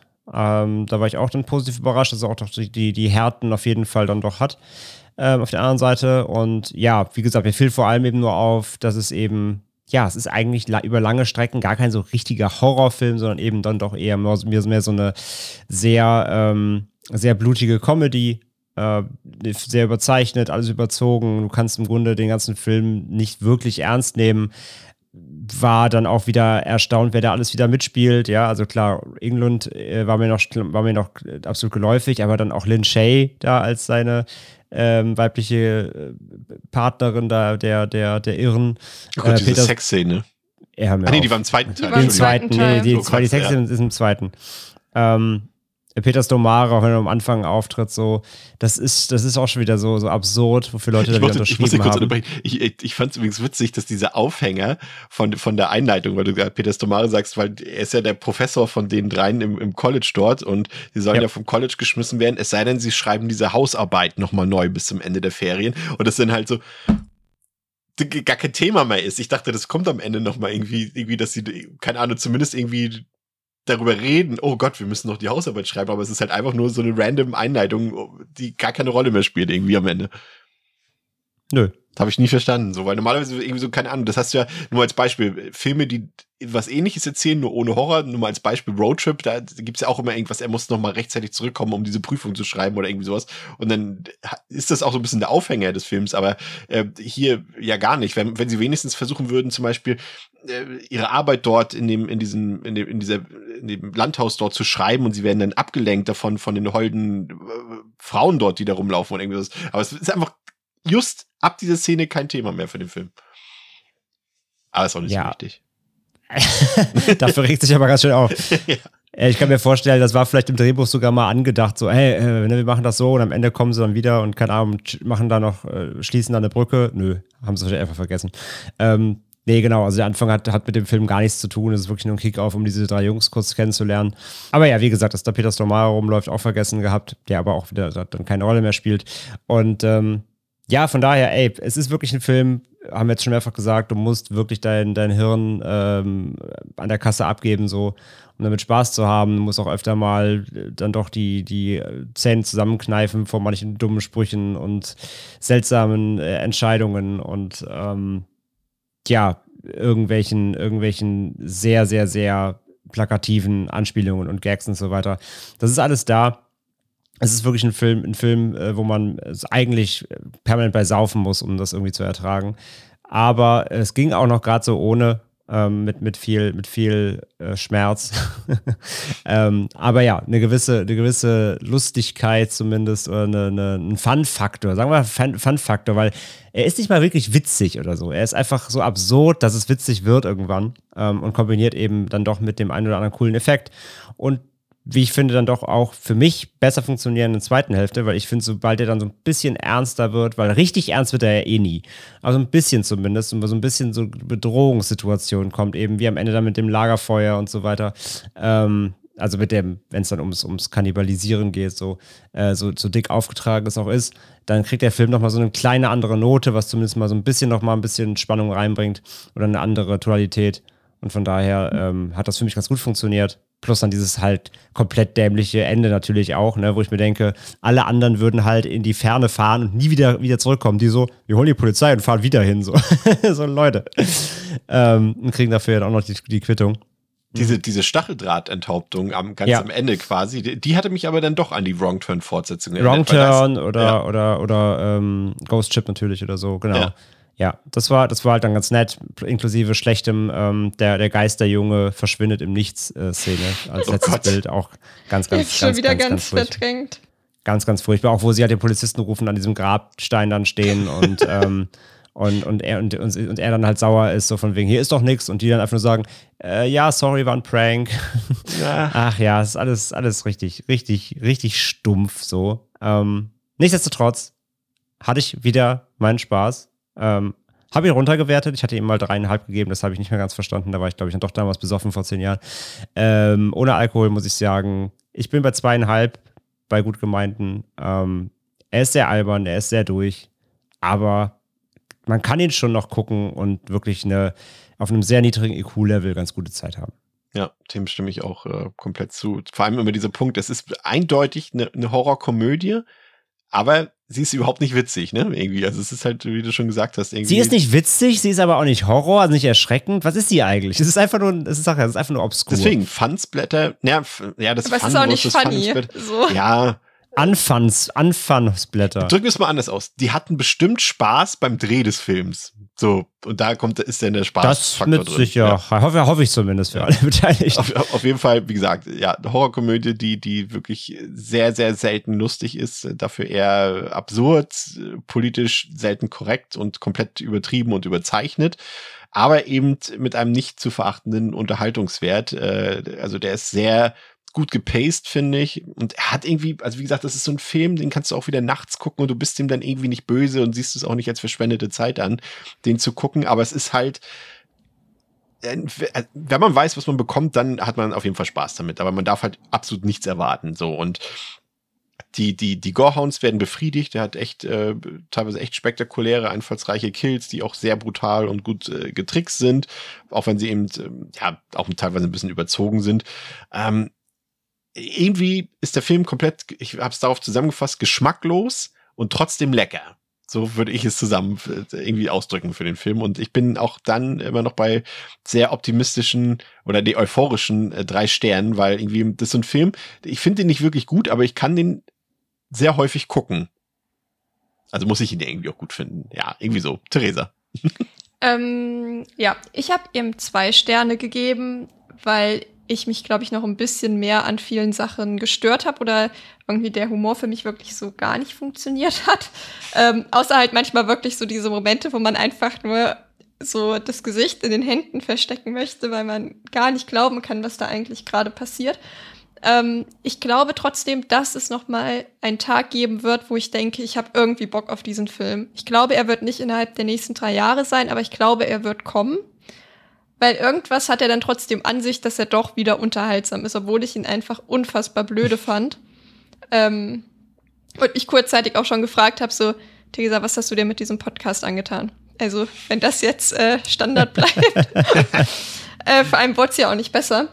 Und ja, also ich weiß, ich war schon ein bisschen böse, nachdem ich ihn geguckt habe, dass ich ihn geguckt habe, aber irgendwie so hundertprozentig auch nicht. Zwei von fünf. Ist, kann man machen, kann man lassen. Ich glaube, wenn man irgendwie sich jetzt, wenn man sich das hier anhört und sich irgendwie so ein bisschen so mit meiner Meinung äh, identifizieren kann, glaube ich, sollte man es lassen. Und wer irgendwie denkt, ach nee, eigentlich finde ich es trotzdem sowas immer ganz lustig, der soll den ruhig auch gucken und hat da, glaube ich, auch eine gute Zeit dann mit. Weil da hat er halt schon sowas halt so obskure Sachen angeht und gute Kills. Da kann er halt mit punkten und dann ist das auch okay. Das ist auf jeden Fall so ein Film, dass äh, bei Leuten, die den eher niedrig bewerten und danach den zweiten Teil sehen, die dann denken, ah, vielleicht muss ich den ersten doch ein bisschen aufwerten im Vergleich irgendwie. Ja, der zweite Teil, äh, 2001 Maniacs 2 oder 2, Fields of Scream ähm, aus dem Jahre 2010. Ähm, der hat auf Letterboxd. Nee, äh, Field of Screams. So. Oder so, ja. Was habe ich gesagt? Field, du hast Fields of Scream gesagt, also so. Field of Screams. So. Jetzt habe ich schon wieder vergessen, wie es richtig heißt. Mehrzahl Schreie. Ach so, okay. Naja. Ah 1,8 von 5 auf Letterboxd, 3,1 von 10 auf der IMDb, äh, ist in Deutschland nicht äh, so ohne weiteres ungekürzt erhältlich. Ihr kennt eure Quellen. Es gibt Mediabooks von Nameless, von Illusions. Es gibt auch ähm, sehr billige Blu-rays aus England, falls ihr den Film in ungekürzter Art und Weise genießen wollt. Also wenn ihr es wollt, dann solltet ihr ihn ungekürzt genießen, wobei das Wort genießen in Anführungszeichen zu setzen ist und das Wort wollt auch. Ähm, also wir können wahrscheinlich heute nur warnen davor. Der Film läuft 86 Minuten und Theresa erzählt uns jetzt ganz kurz, äh, worum es im zweiten Teil geht.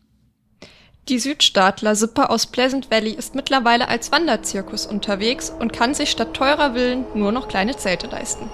Und auch der örtliche Sheriff hat es auf Bürgermeister Buckman und seine Anhänger abgesehen. Er will das blutige und alljährliche Treiben der Rednecks ein für alle Mal beenden, muss aber auch für diese Meinungsverschiedenheit letztendlich sterben. Pünktlich zum Fest taucht dann auch die TV-Crew einer neuen Reality-TV-Show ein. Die haben sich verfahren, bleiben aber, da sie ziemlich großes Potenzial in einem Dreh in dem nostalgischen Ort mit seinen kuriosen Bewohnern erkennen. Doch sie haben nicht mit dem Blutdurst und der Fleischeslust von Buckman und Co. gerechnet und werden, ihr werdet es erraten, nach und nach mit kreativen Metho Mordmethoden zur Strecke gebracht. Ja, danke, Theresa. André, Gerne. das ist ein Film, dieses Sequel hier, da kann man eigentlich kaum glauben, dass ähm, vielleicht ist es auch ein bisschen zu kurz gekommen am ersten Teil, aber ich glaube, wir sind uns einig, dass der Film auch an sich relativ routiniert und souverän gefilmt wurde und, und ordentlich produziert aussieht.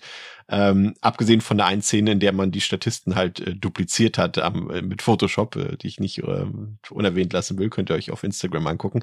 Aber dass dieser zweite Teil fast auf Pornoniveau abrutscht, würde ich zumindest so sagen. Damit hatte ich nicht gerechnet, als ich den Film das erste Mal gesehen habe. Naja, viel fehlt ja nicht vom ersten, vom ersten dahin, wenn man mal ganz genau nimmt. Ähm, aber ja, qualitativ ist das schon echt ein ganz schöner Absturz. Äh, Habe ich irgendwo erwartet, ähm, also dass da jetzt weniger Budget drin steckt und äh, da vielleicht nochmal gespart werden musste. An der einen oder anderen Stelle habe ich ja schon irgendwie gedacht und äh, kannte ja auch die, natürlich die, die, die Durchschnittswertungen und so, also habe da schon eine Gurke irgendwo erwartet. Aber wenn man jetzt gerade vom ersten kommt und denkt sich halt so, ja, okay, das ist halt alles auch schon irgendwie ganz schön zusammengeklöppelt, aber funktioniert alles und zumindest, ja, kriegen sie den Eindruck ganz okay erweckt, dass da irgendwie diese Geisterstadt ist, whatever, mit ein paar Verrückten und die Kostüme und so waren ja auch alle zumindest, Kostüme, wenn man davon sprechen kann, ähm, war zumindest alles noch okay und zumindest irgendwie ein bisschen knallbunt und kreativ und keine Ahnung. Ähm, aber dass dann so ein Absturz hier schon passiert, in den ersten Minuten merkst, okay, alles klar, äh, wir reden hier nicht von einer Budgetkürzung, wir reden hier von gibt es überhaupt Budget so? Ähm, das ist schon, das ist schon Hardcore. Also merkst halt direkt, wir haben halt schon den Aufhänger, so Wanderzirkus, ne? Sie mussten die Stadt nicht mehr hinbauen ähm, oder irgendeine suchen, wo sie drehen konnten. Das heißt, es erspart schon mal Kulisse. Ähm, der Look ist halt gleich ums Zehnfache billiger. Es sieht halt wirklich jetzt diese typische Home-Video-Optik aus. So, ich meine, der erste sieht noch halbwegs aus wie ein Film irgendwo. Das war schon ganz okay. Beim zweiten ist halt wirklich jetzt diese Reality-TV-Optik am Start. Und äh, die DarstellerInnen sind nochmal alle zehn Stufen unterirdischer und haben wirklich gar keine Schauspielausbildungen mehr. Da haben sie, also es wirkt wirklich, als hätten sie irgendwo irgendwelche Porno-Sternchen weggecastet oder so. Oder äh, zumindest irgendwelche Angehenden, die, die, die, die irgendwelche IMDB-Credits haben wollen. Ist schon echt richtig schlecht, halt auch vom Schauspiel natürlich her. Ähm, ja, und dann habe ich schon wieder gestaunt, warum, warum die den Shay schon wieder haben. und mir gedacht, ob die wirklich alles signed irgendwie. Ähm, das England nicht drin Also ist, nach, nach der ja. Sexszene mit, mit, mit, mit Bill Mosley war ich mir sicher, dass sie alles signed. Ja, definitiv. Äh, genau. Und Bill Mosley halt eben als England-Ersatz. Ich mag Bill Mosley äh, an sich schon. Ich meine, ist natürlich auch ein, einfach ein viel Horrordarsteller und ich mag auch seine, seine, seine Passion dafür. Die ist ja ähm, unabstreitbar. Aber ja, sein Schauspiel hier war halt auch schon wieder so, äh, hat sich vollkommen überzogen. Und dass es halt nicht mal hinbekommen haben, seine Augenklappe auf die richtige Seite zu setzen. Die ist nämlich auf der falschen, wenn man es halt im ersten vergleicht mit England. Da war ich auch nur so, ja, okay, ihr habt einfach auf alles einen Fick gegeben. Ja, komplett. Also es ist auch so, ich habe hab mir auch die Frage gestellt, warum, also äh, klar, es geht immer um Geld bei diesen Sachen, aber hier ist es halt wirklich so, dass gar kein Geld da war. Ähm, und äh, man hat, wollte ja auch eigentlich, dass Robert England wieder Buckman spielt, aber das Geld hat ursprünglich nicht gereicht dann für den Dreh und der Dreh musste verschoben werden. Dann hat man gesagt, okay, wir müssen den jetzt aber drehen, irgendwie mit dem Geld, was wir haben. Und man hat dann Robert England nicht mal mehr gefragt, ob er für weniger vielleicht mitspielen würde und hat stattdessen ohne Englands Wissen einfach Bill Mosley äh, besetzt für diese Rolle. Und der ganze Cast wurde ja auch bis auf Lin Shay und, und äh, hier Christa Campbell äh, wurde ja komplett ausgetauscht irgendwie und das ist wirklich, wie André schon sagt, echt auf, auf, auf einem ganz, ganz, ganz, ganz schlechtem Niveau. Irgendwie, ich hatte noch diesen einen Typen, ich weiß nicht, ob ihr die Band Skinny Puppy kennt, äh, das war ja der eine äh, Schwarzhaarige dort mit den längeren Haaren und dem und dem Kajalstift äh, um die Augen herum, äh, den, den kennt man vielleicht noch, wenn man äh, Musik hört. Äh, aber das war schon echt lächerlich und auch so schlecht gespielt. Und ich weiß halt auch nicht, ob das so schlecht gespielt war, weil es im Drehbuch stand und so gewollt war. Aber ja, weiß ich auch nicht. Das wirkte teilweise, Theresa, für mich echt wie Laientheater oder Impro-Theater. Also das noch als Film zu bezeichnen, schwierig. Ja, kann ich einfach so zustimmen. Und zu Lynn Shay, die hat auf Letterboxd ist sie bei 156 Filmen als Actress geführt. Ich glaube, sie hat tatsächlich einfach sehr viel unterschrieben. Ähm, genau. Ja, ich finde auch, dass also beim ersten Teil stört man sich nicht an der Optik des Films und beim zweiten fragt man sich halt wirklich noch, ob das überhaupt ein richtiger Film ist. Und wahrscheinlich ist halt alles, was die am Budget hatten, einfach in die, äh, in die Effekte geflossen. Weil ansonsten gibt es dort wirklich nichts. Es sieht halt wirklich aus, als hätte ich das irgendwie mit 14 mit meiner Digitalkamera, mit meiner pinken gefilmt. Also die Vibes hat das irgendwie. Ja. Obwohl ich sagen muss, dass ich am Anfang dachte, also so die, das Intro fand ich so dermaßen cool, dass ich dachte, boah, vielleicht wird das doch ein richtig cooler Film. Weil ich fand, äh, das hat so ein cooles Comic-Intro. Und auch ähm, als dann gezeigt wird, dass die halt so praktisch auf Wanderschaft gehen, die Pleasant Valley-Leute, das war irgendwie schon auch cool gemacht, weil es hatte so ein bisschen, ja, PowerPoint-Vibes, aber irgendwie auf eine charmante Art und Weise. Also so wie die Schrift dann rein und raus ist und so. Also es war schon nicht gut, aber irgendwie hat es mir extrem viel Spaß gemacht, dieses Intro. Also sie haben halt ihren eigenen Comic abgefilmt, ne, mit der Kamera. Das muss Ja. man an dieser Stelle dazu erwähnen. Also den Comic Ja, ja, gibt's aber- wirklich und sie haben ihn abgefilmt. Ja, aber es sind dann ja zum Beispiel auch, äh, es hat mich so ein bisschen an äh, Eurotrip erinnert. Da sind dann ja auch irgendwie, ist im Hintergrund dann ja diese Landkarte und dann sind da Fotos von dem Cast, wie sie irgendwelche lustigen Sachen machen. Und irgendwie fand ich das ganz charmant. Aber ich muss auch sagen, nach dem Intro kann man dann auch ausmachen, weil danach wird es nicht besser. Also das Intro fand ich Ja. echt cool und danach fand ich es nicht mehr so cool. Vor allem, wir haben ja eben schon gesagt, dass der erste Teil schon nicht besonders witzig war, aber im Vergleich zu dem zweiten Teil ist der ja eine, eine Pointenmaschine. Also wirklich, das ist hier, also das ist noch geschmackloser, finde ich, aber es ist noch mal deutlich, deutlich unwitziger als der Vorgänger. Es ist wirklich nicht mal, nicht ein einziger Gag-Versuch zündet hier auch nur im Ansatz. Und ich Ja. fand auch diese ganze Reality-TV-Thematik, die war völlig out-to-date, auch schon 2010. Ich meine, äh, drei Jahre vorher im Wrong Turn 2 gab es diese Thematik schon. Das ist drei Jahre vorher gewesen. Und äh, das hat eigentlich auch schon, wie gesagt, 2010 keinen mehr so richtig interessiert. Das ist halt fünf Jahre zu spät irgendwie das Ganze. Wenn sie dann auch noch diese, die beiden Blondinen dort, ähm, ich weiß gar nicht, Theresa, ob du überhaupt so alt bist, dass du das doch kennst, diese, diese äh, Show, die, ich weiß gar nicht, ob die auf Viva oder auf MTV lief. Andere kennen sie bestimmt noch, Simple Life mit Paris Hilton und Nicole Richie. Ja, wo noch? die, wo die auf dem Bauernhof arbeiten. Ja, müssen. und das war ja quasi hier diese Anspielung darauf, so, aber das war halt viel zu spät. Also das Reality TV hat doch keinen mehr irgendwie äh, tangiert 2010. Also habe ich nicht verstanden. Nee, war ein weirder Aufhänger, fand ich auch. Also, das sieht, das äh, hätte ich auch wie gar nicht erwartet. Das kam ein bisschen, bisschen also, unverhofft. Also, ist ein bisschen wie X, aber mit, mit Reality-TV statt, Ja. statt ein Porno.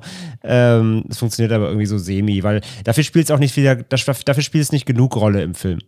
Ja. Das ist, das ist so komplett durchziehen, aber ja, war auch, wie gesagt, war ein komischer Aufhänger, habe ich jetzt auch nicht so gefühlt. Die haben auch wieder die, die, Theresa, sind wir wieder bei der Thematik von vorhin, ne? auch hier, jetzt haben sie hier eine jüdische Person eingebaut und nur um die ganze Zeit antisemitische Witze zu machen, natürlich in Roll, weil dann darf man das ja, ne? Das ist quasi genau dasselbe, wie sie es vorher mit den, Das mit war den auch so unangenehm. schwarzen Ja. Leuten gemacht haben im ersten Teil oder den homosexuellen Leuten. Also, Ja, vor allem irgendwie, also der hat, er hat halt auch offensichtliche Schläfenlocken, aber halt einfach, es ist auch so offensichtlich eine Ja. Und es sieht einfach, wo man sich halt auch echt so denkt, so, ja, dann versucht's doch zumindest so minimal und dem geht's natürlich nur und, ums ähm, Geld. Genau, und die Sache ist halt auch, dass es halt keinerlei Relevanz für diesen Plot hat, außer dass, dass er halt praktisch für Witze herhalten muss. So. Das ist halt einfach nur, damit es ein paar Gags gibt. Und das finde ich halt wieder, da dachte ich mir auch so, boah, muss das jetzt wirklich sein? Und als ich den gesehen habe, habe ich echt schon Dunkles geahnt und es ist auch genau das gekommen, was ich erahnt habe. Und hier würde ich dem, würde ich Sullivan auch tatsächlich ein bisschen Vorsatz unterstellen, weil das war einfach komplett deplatziert. Also das war Und unnötig einfach ja, so. komplett unnötig, ja. Und generell ist es so, dass der Film auch für mich, weil wir, äh, zumindest ich habe ja be- beim ersten Teil das gelobt, diese erste Filmstunde, dass mich das durchaus unterhalten hat, auch die irgendwie die, ja, die, einfach wie die Figuren miteinander interagiert haben und sowas auf diesem lächerlich niedrigen Niveau natürlich, aber es hat mir Spaß gemacht. Und hier hast du wirklich das Gefühl, die hatten überhaupt keinen Plan, was sie zwischen den Kills machen wollen. Ne? Also sie haben auch hier wieder permanent sind alle notgeil aufeinander, aber es gibt überhaupt nichts zu zeigen irgendwie, ne? Also außer, dass sie eben nackte Brüste die ganze Zeit zeigen. Es hat, vielleicht ist, ich weiß nicht, ob es der Erfinder der Brustkamera ist. Könnt ihr euch an den einen Shot erinnern, als sie quasi aus der Sicht des Kinns gefilmt haben. Also quasi, als, als Mhm. ob du eine Berglandschaft filmst. Nur mit Brüsten. Also das war schon, würde ich schon fast als innovativ bezeichnen. Aber ansonsten, du hast ja nichts zu zeigen. Ne? Dadurch, das andere hat vorhin schon gesagt, du hast nicht mehr diese Stadt. Du hast jetzt nur noch diese lächerlichen Zelte auf irgendeiner Pfingstwiese dort. Also das ist wirklich so ein absolutes Downgrade. Und, und wie gesagt, der erste Teil war ja schon nicht besonders teuer, aber da konnten sie wenigstens sich das noch leisten. Und dadurch ist alles zwischen den Kills unfassbar ermüdend und unfassbar langweilig, Theresa, finde ich. Ich weiß nicht, ob du dich mitbekommen hast, dass die ähm, Granny Boone erzählt hat, dass sie auch, dass man auch Mais als Dildo verwenden kann, weil das war schon auch irgendwie so ein Highlight ähm, als Unterhaltung zwischen den Szenen. Also da ist schon sehr viel passiert, wenn man ein bisschen aufgepasst hat. Also auch ganz viel Unfassbares wieder. Dann ist dir wahrscheinlich äh, vielleicht. Da ja, ja auch dann die Mais-Gag-Geburtsszene am Ende. Ja, vielleicht ist euch auch der andere, der andere homophobe Gag entgangen, als, als, als, äh, wir haben ja hier auch wieder eine schwule Figur, äh, die dann von jemandem umgebracht wird und er dann zu ihm sagt, hier hast du dein Brokeback. Als er ihm den Rücken Ja. und so, die Anspielung ja. auf Brokeback Mountain macht. Also da dachte ich so, holy Moses. Also, Ja, und Chill Out Schindler kam auch drin vor. Ja. Da dachte ich mir auch so, uff. das Da, der lässt echt keinen liegen, ne? Nee, wirklich nicht. Ich muss jetzt auch mehr lachen, als der Film das hergegeben hat. Ja. Aber das Problem ist ja auch, dass, dass das, finde ich, beim ersten Teil, äh, ja, das war auch, auch irgendwie jetzt alles, wirkte alles nicht so besonders, ja, wie gesagt, nicht lustig, aber hier finde ich, wirkt es auch noch so gezwungen, ne? Also das wirkt, du hast wirklich das Gefühl, hier im Drehbuch muss jetzt, muss jetzt dieser Gag drinstehen, über den keiner lacht am Ende, so, weil sie immer denken, wir müssen noch einen draufsetzen im Vergleich zum ersten Teil, aber es funktioniert überhaupt nicht, André, ne? Nee, also auch hier sitzt wieder gar nichts, ne? An- Nee, gar nichts. Also, es ist halt wirklich, das ist Vor allem halt die Kostüme nicht. die Perücken, die Kostüme, die Gags. Nee, es ist halt noch, wie gesagt, es ist auch noch, noch unambitionierter. Ich habe auch das Gefühl, hier hatte keiner Spaß am Set. Oder beziehungsweise hier kommt es nicht bei mir an. Das ist das Kernproblem. Ich, wo ich dem ersten halt wegen manchen Sachen nicht so böse sein kann, weil es sich irgendwie trotzdem auf mich überträgt, muss ich sagen, beim zweiten, da fehlt mir schon die Ambition. Ich spüre den Bock nicht mal bei der Produktion. Der Einzige, der ein bisschen Bock hat, ist, glaube ich, Bill Mosley, aber der hat immer Bock auf alles. Ähm, irgendwie, also der, der versucht immer irgendwo, ja, der ist einfach ein Horrorliebhaber, das merkt man halt einfach, der hat einfach Bock auf, auf, auf sowas drehen. Aber bei allen anderen kommt auch bei mir nichts rüber irgendwie. Und die, die Gruppe der, der ähm, ja, Opfer quasi ist ja noch größer als auch im ersten. Und da finde ich, bleiben auch noch mehr Figuren komplett einfach auch liegen die völlig egal auch sind und völlig auch charakterlos bleiben. Das finde ich, hat mich der erste auch ganz hinbekommen. Da, da, da hat man zumindest seine Charaktere, auch wenn die ähm, natürlich auch klischeebehaftet sind. Aber da hat irgendwie jeder kriegt da so seinen Trope oder so seine Eigenschaften.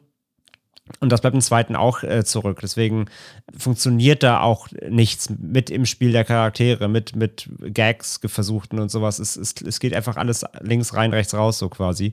Ähm, da bleibt halt überhaupt nichts hängen, so. Das Einzige auch hier wieder eben sind halt ein paar der Gore-Szenen so. Und vor allem auch hier wieder, äh, nachdem man dann äh, den ersten, das Original mal nachgeholt hat, auch hier wieder welche, die aus dem Original von 64 äh, komplett stammen. Ja, ähm, äh, bevor wir kurz dazu kommen, ähm, eine Sache, die mich noch ganz doll gestört hat, Theresa, ist der Fakt, also du hast ja ein Sequel und du hast ja, wie gesagt, auf dem niedrigen Niveau, über das wir reden, beim Vorgänger, aber du hast ja da eine Sache, die dort noch erzählt wurde, und zwar, dass diese, das Pleasant Valley quasi eine Geisterstadt ist und eben nur einmal im Jahr auftaucht zu diesen Feierlichkeiten und, und das im Endeffekt ja alles Geister sind. Und du hast das Gefühl, dieser Film fängt hier wieder bei Null an. Also die bauen ja, versuchen ja nicht mal dieses Universum irgendwie aufzubauen, irgendwie da irgendwas doch zu erzählen, was ähm, man könnte die auch irgendwie als gepeinigte äh, Geister, Seelen, ihre Vergangenheit, bla bla bla, was auch immer. Aber der Film fängt ja quasi wieder bei Null an, irgendwie. Und das habe ich überhaupt nicht verstanden, wozu du dann überhaupt diese Geschichte erzählen willst, irgendwie. Ja, das ist auf jeden Fall sehr unglücklich gelaufen. Also vor allem, wenn man die Filme halt Ja. back to back guckt und einem halt auffällt, dass wir das eine Film, also dass der eine Film auf dem Friedhof endet und im zweiten Film sind halt alle quick lebendig. Das ist schon ein bisschen verdächtig und ja, das ist halt irgendwie so ein Minimum an Story-Kohärenz, was irgendwie da sein sollte. Ja, aber ich glaube, bei einem Film, der 2001 Maniacs heißt und wo halt irgendwie sieben Maniacs zu sehen sind in dem Teil, das haben wir halt so explizit auch noch gar nicht gesagt. Das sind halt wirklich, in diesem ganzen Film spielen vielleicht 15 Leute mit. Ja. Und es gibt halt wirklich sieben Maniacs. Vielleicht sind es auch acht, nagelt mich nicht drauf fest. Die anderen Ähm, verstecken sich nur in Zelten. ja, und man denkt sich wirklich, also da hat ja Also jeder hat ein mehr, eigenes Zelt, so viel ist auf jeden Fall klar. nichts hat da irgendwie mehr, also das ist einfach auf so vielen Ebenen irgendwie schief gelaufen. Allein halt, also im ersten Teil schon sind es keine 2000 Leute, aber irgendwie hat man das Gefühl, da ist ein Dorf und da sind ein paar mehr Leute Ja. und das haut schon hin, aber da hast du wirklich das Gefühl, also das, es kann einfach vorne und hinten nicht hinhauen. Ja. Da, Kann ich da dazu auch nicht sagen. Nee, das ist ja richtig. Ich frage mich halt auch so, ich denke so, Sullivan muss doch auch selber gedacht haben, okay, Leute, irgendwie das, was ich jetzt hier zur Verfügung habe, da kann ich jetzt nicht, eigentlich nicht mitarbeiten und irgendwas Besseres mitmachen, aber wahrscheinlich hat er sich gedacht, aber irgendjemand wird es wahrscheinlich eh kaufen aufgrund des Erfolgs des ersten Teils und dann kriege ich halt schon ein bisschen mein Geld wieder rein, aber es ist halt so extrem unwertiger als der Vorgänger. Wir haben schon gesagt, die Optik des Films ist ein Witz, der Digitallook ist absolut unterirdisch billig, aber auch die Ausstattung ne, ist halt extrem runtergeschraubt, das Setting ist so kleiner dimensioniert worden, wirkt halt wie ein, wie ein Dorfkirmes, aber auch so die Kostüme sind richtig, richtig scheiße und vor allem, und da muss man auch sagen, da wird auch vor allem den Damen im Film überhaupt nicht geschmeichelt, wenn das Make-up auch so äh, schlecht aufgetragen ist. Also man muss, muss man ganz ehrlich sagen, normalerweise fällt mir das im Film jetzt nicht so auf, aber das Make-up ist richtig schlecht aufgetragen in dem Film, vor allem bei den Frauen und äh, das passt irgendwie dann auch zum Rest des Films. Und auch selbst die Musik ist in, in vielen Szenen so komplett deplatziert, dass man sich fragt, ob sich das überhaupt danach, nachdem irgendwie der, der, der Sound-Editor drüber gewandert ist, ob sich das danach nochmal jemand angeguckt hat, irgendwie, keine Ahnung. Aber das ist ja letztendlich das Problem, André, des Films. ne? Du hast einen Film, so ein Film hier, der, der funktioniert ja nicht über die Story. Der kann alleine nur über seine Schauwerte funktionieren. Ob eben mit Gewalt, mit nackten Tatsachen, mit coolen Bildern einfach. Aber der Film ist einfach von vorne bis hinten hässlich und kacke. Ja, vor allem hässlich. Also Ja. das sagst du ja gerade schon. Also auch halt äh, Make-up genau und die ganze Ausstattung, äh, Kostüme und so. Das ist alles, das ist alles so lieblos und gerade auch in Nahaufnahmen siehst Ja. du es halt wirklich, ähm, wie, wie, schl- wie schlechter die Maske gearbeitet hat teilweise. Äh, das ist schon echt ganz schön, ganz schön peinlich. Und naja, das ist besser gegen Sieber da wieder an den Gore-Szenen. Ja. Also da haben sie auf jeden Fall sämtliche, ähm, sämtliche Fokus, Energie und Geld haben sie echt auf die, die Effekte gepumpt und alles andere musste echt hinten runterfallen. Ähm, aber ja, wie gesagt, das, das passend zum Bildformat und dem ganzen Look ähm, ist alles andere eben auch einfach. Es ist kein, ist einfach kein ästhetischer Film in keinerlei Hinsicht. Ähm, es ist halt wirklich äh, Amateurprodukt, Feeling durch und durch. Und allein das macht halt mir auch zumindest dann auch noch wenig Spaß, das, das Mhm. zu gucken, wirklich. Das Ja. Einzige, womit ich dann wieder Spaß hatte, waren mal wieder die PowerPoint-Übergänge, weil die gibt's nicht nur im Intro, die gibt's halt im ganzen Film, dass da irgendwie so Ja, mehr das oder stimmt. weniger das Bild wegfliegt und Neues reinkommt. Und das fand ich an manchen Ecken schon wieder wirklich lustig auf eine Art. Aber ja, ist jetzt auch trotzdem kein Qualitätsmerkmal, dass ich, also da denkt man, denkt man sich wirklich an irgendwie, weiß ich nicht, ein Elfjähriger sollte da die, die Bildübergänge machen und ich weiß es nicht. Es ist schon es- ganz komisch. Man merkt halt wirklich, dass ein Elfjährige da scheinbar am Werk war, weil du, wir haben ja über diese eine Szene in Terrifier 1 geredet, als Art dort ähm, die eine Frau quasi äh, zerteilt von ihrem Geschlechtsteil an a- aufwärts sozusagen, beziehungsweise abwärts, weil sie kopfüber hängt. Und äh, hier hast du ja auch so eine Szene drin, äh, auf die kann eigentlich nur ein, ja, ein Elfjähriger ist vielleicht ein bisschen zu, zu jung, aber ein 15-Jähriger oder 16-Jähriger kommen, äh, weil du hier quasi eine Frau hast, die gefesselt ist und äh, schon quasi nur in, in Bikini oder Unterwäsche dort liegt und dann von zwei Leuten mit einer Kreissäge durch den Unterleib durch zerteilt wird. Und das ist wahrscheinlich, ich würde mal behaupten, das ist der Grund, warum der Film nicht durch die FSK gekommen ist. Ähm, ich will sogar fast sagen, bei aller Geschmacklosigkeit dieser Szene ist es vermutlich sogar das Highlight des Films. Auch wenn man sagen muss, ich würde jetzt fast sagen, der Film ist nicht mehr so gut getrickst wie die Vorgänger. Also auch da, ja, äh, André gebe ich dir recht, wenn die wenn es Sachen gibt, die man vielleicht noch halbwegs okay finden kann, dann sind es die Splatter-Szenen, aber selbst die sind deutlich billiger und schlechter getrickst als, als im Vorgänger, würde ich sagen. Aber er bringt ja, das, das schon, aber mit. das ist, also das ist das, was qualitativ noch am ehesten äh, Ja. zum ersten, an den ersten rankommt. Äh, auch hier versuchen sie wieder möglichst so viel zu kaschieren. Du siehst halt wirklich nur die kurzen Momente irgendwie, die sehen auch dann echt ganz gut getrickst aus. Wie gesagt, zum Beispiel der, es gibt ja diesen Kill, wo, ähm, wo er in ein Fass gesteckt wird und dann über diese Rampe geschossen und dann ja an diesem, ja, in so einem Nagelbrett landet quasi. Ähm, der ist ja zum Beispiel aus dem, aus dem Original, also aus dem, aus dem Hat mich auch total überrascht. Denn. Gordon Lewis äh, Film oder auch der, wo sie am Ende diese oder gegen in der zweiten Hälfte irgendwann ähm, diese Vorrichtung abwerfen so auf so einer Zielscheibe, ähm, so dass sie dann runter runterfällt und ähm, äh, und er hängt, also eigentlich ja gehangen werden soll, wo das Seil aber zu lang ist. Den, den Gag fand ich ganz okay. Aber ist der nicht im ersten? nee, das war im zweiten, meine ich. Welcher? Der mit Das- dem, äh, mit, dem, Ab, Seil. mit dem Abwerfen dem Seil, das ist im zweiten, meine ich. Ja, ich merke, ihr seid beide unsicher. ich Ja. glaube, der ist im er Ich gucke jetzt nach. Ich bin weiß- sehr sicher, dass der im zweiten war. Aber du kannst ja gerne nachgucken. Jedenfalls auch der ist aus dem Gordon Lewis, nur da ist es andersrum. Da liegt eine Dame auf dem Brett und die werfen auch so eine Zielscheibe ab und wer es trifft, dann fällt so, also dann klappt so ein riesen ein Brett runter und dann fällt so ein riesen Stein auf sie drauf und zermatscht sie halt. Ähm, aber von dem Prinzip her war es eben ein, ein ähnlicher Kill. Und ähm, da muss ich dann auch sagen, dass sie zumindest sich dann an die, an die ähm, Kill, Kills oder an die Folterinstrumente oder an diese Spielideen des Originals sich gehalten haben. Das fand ich wieder ganz cool. Theresa, wurden deine, deine Gorgelüste befriedigt mit dem Film? Ähm, Und vor allem konnten, kon konnten diese, wenn sie vorhanden waren, ähm, konnten sie noch irgendwas retten für dich an dem Film? Also das auf jeden Fall nicht, aber es ist tatsächlich schon also deswegen macht es auch wirklich überhaupt gar keinen Sinn, den Film ungeschnitten zu gucken, weil das wirklich das Einzige ist, was halbwegs positiv sein könnte. Geschnitten meint, äh, also ja, ja also halt ungeschnitten. Also man sollte genau. ihn geschnitten nicht gucken, weil dann gibt es genau. wirklich absolut keinen einzigen Grund mehr, diesen gesagt, Film zu sehen. Du hast gesagt, du meinst gerade so, es macht überhaupt keinen Sinn, den ungeschnitten zu gucken. So, also, ja, also warum? genau, guckt ihn auf jeden Fall ungeschnitten. Aber Unrecht hat Theresa nicht, weil er ist schneller vorbei, wenn er, wenn er geschnitten ist. Ja, vor allem, weil er auch schon ganz schön dolle geschnitten ist, ne? Also da ist ja. ja, praktisch alles, also so wie Special Berichte aussah, ist ja praktisch alles draußen.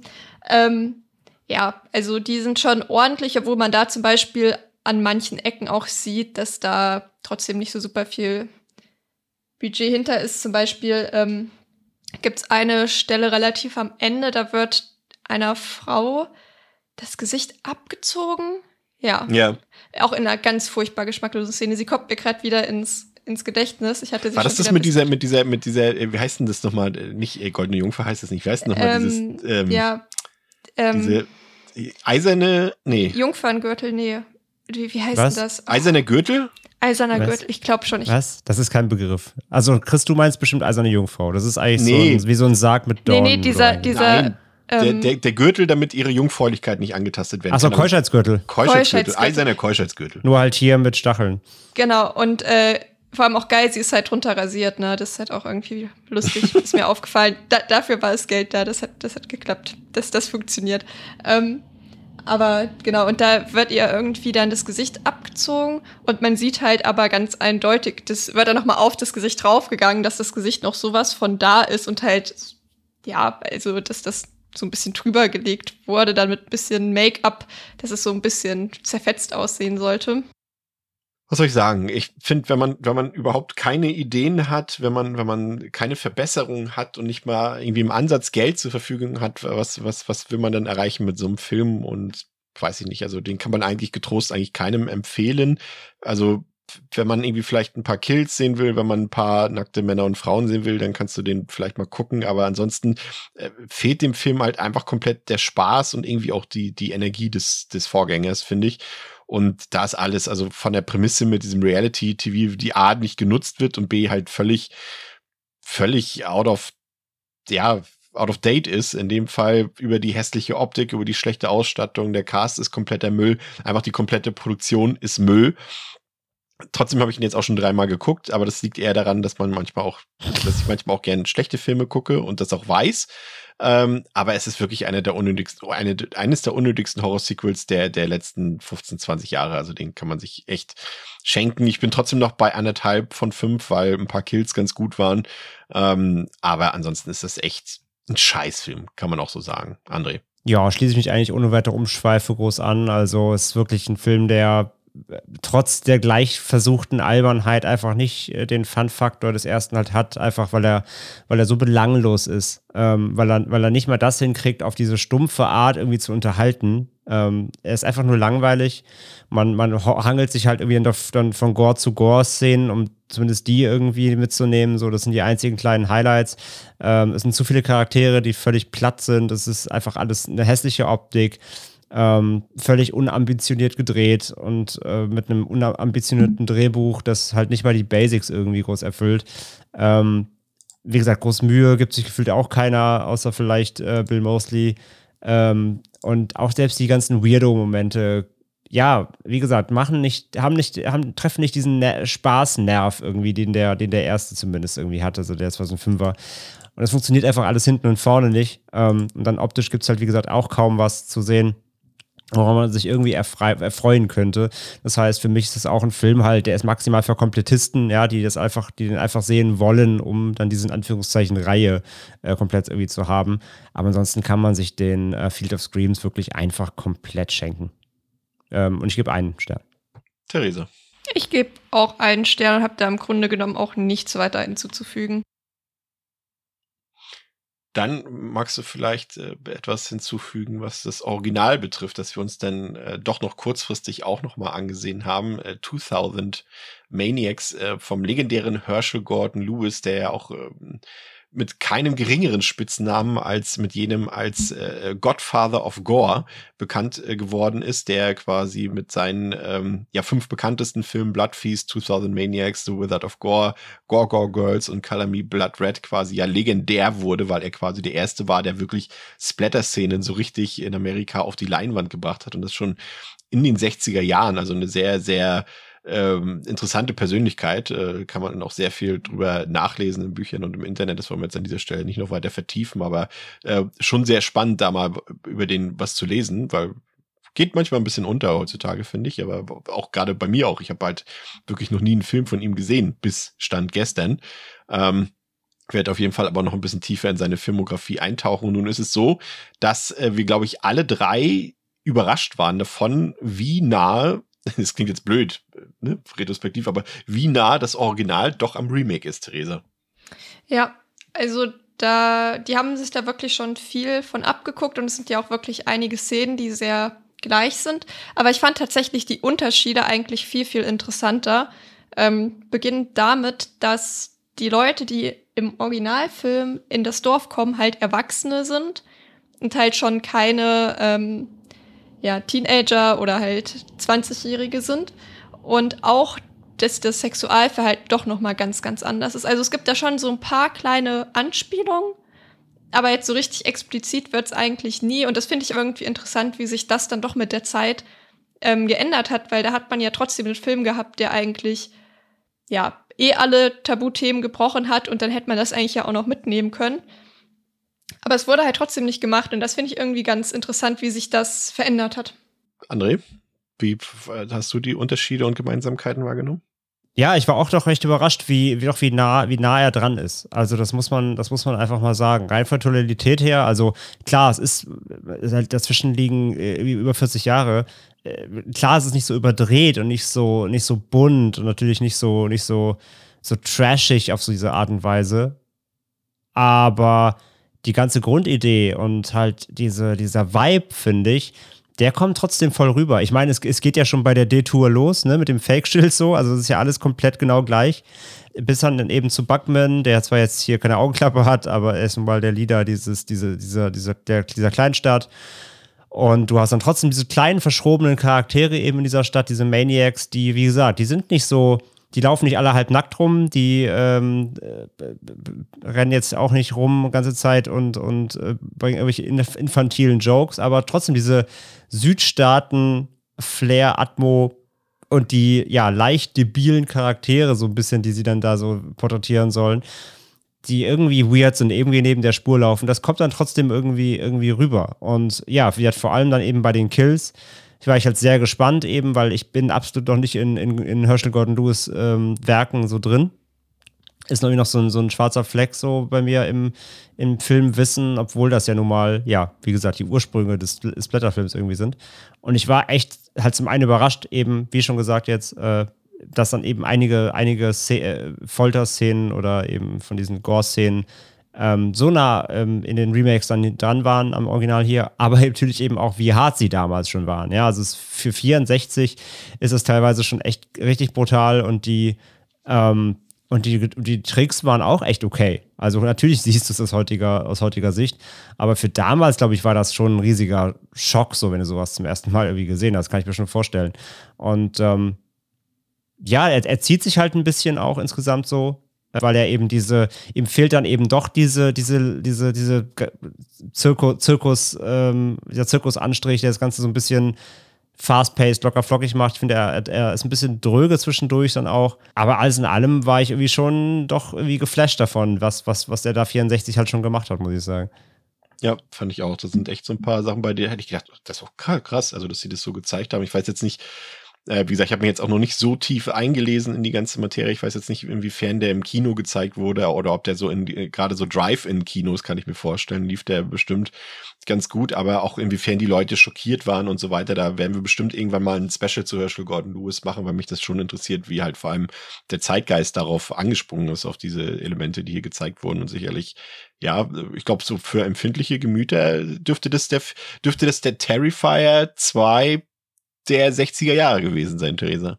Ja, vermutlich. Also ich habe, also ich muss halt auch sagen, dass irgendwie ich häufig erst in den 70ern angefangen habe, so Filme zu gucken, oder halt Filme aus den 70ern, nicht ich in den 70ern logischerweise. Und deswegen habe ich auch noch nicht so ganz viele Filme aus den 60ern gesehen, aber das, was ich bisher gesehen habe, ist auf jeden Fall nicht vergleichbar gewesen an Brutalität. Ähm, der Film hat trotzdem ganz klar auch seine Schwächen. Ich fand ihn relativ langweilig, ehrlich gesagt. Ähm, die mhm. Dialogszenen zum Teil unerträglich lang. Allein dieses Intro mit irgendwie sieben Minuten ging, ähm, wo irgendwie die ganze Zeit nur tanzende Leute gezeigt werden und du denkst dir nur so, was geht's ja jetzt auch mal los irgendwie? Also ich finde, der hat sich schon auch sehr gezogen und das haben irgendwie alle drei Filme auch irgendwie gemeinsam. Aber trotzdem glaube ich, kann man da schon so ein bisschen den Pionierstatus drin sehen. Ich bräuchte ihn jetzt trotzdem nicht nochmal. Ähm, muss halt aber auch dazu sagen, ich hatte ähm, irgendwie hat das mit den Untertiteln gestern nicht so gut geklappt und die Tonqualität ist nicht so gut. Entsprechend habe ich nicht super viel verstanden. Und eventuell würde ich den auch noch besser finden, wenn ich auch wirklich verstanden hätte, was die denn gesagt hätten.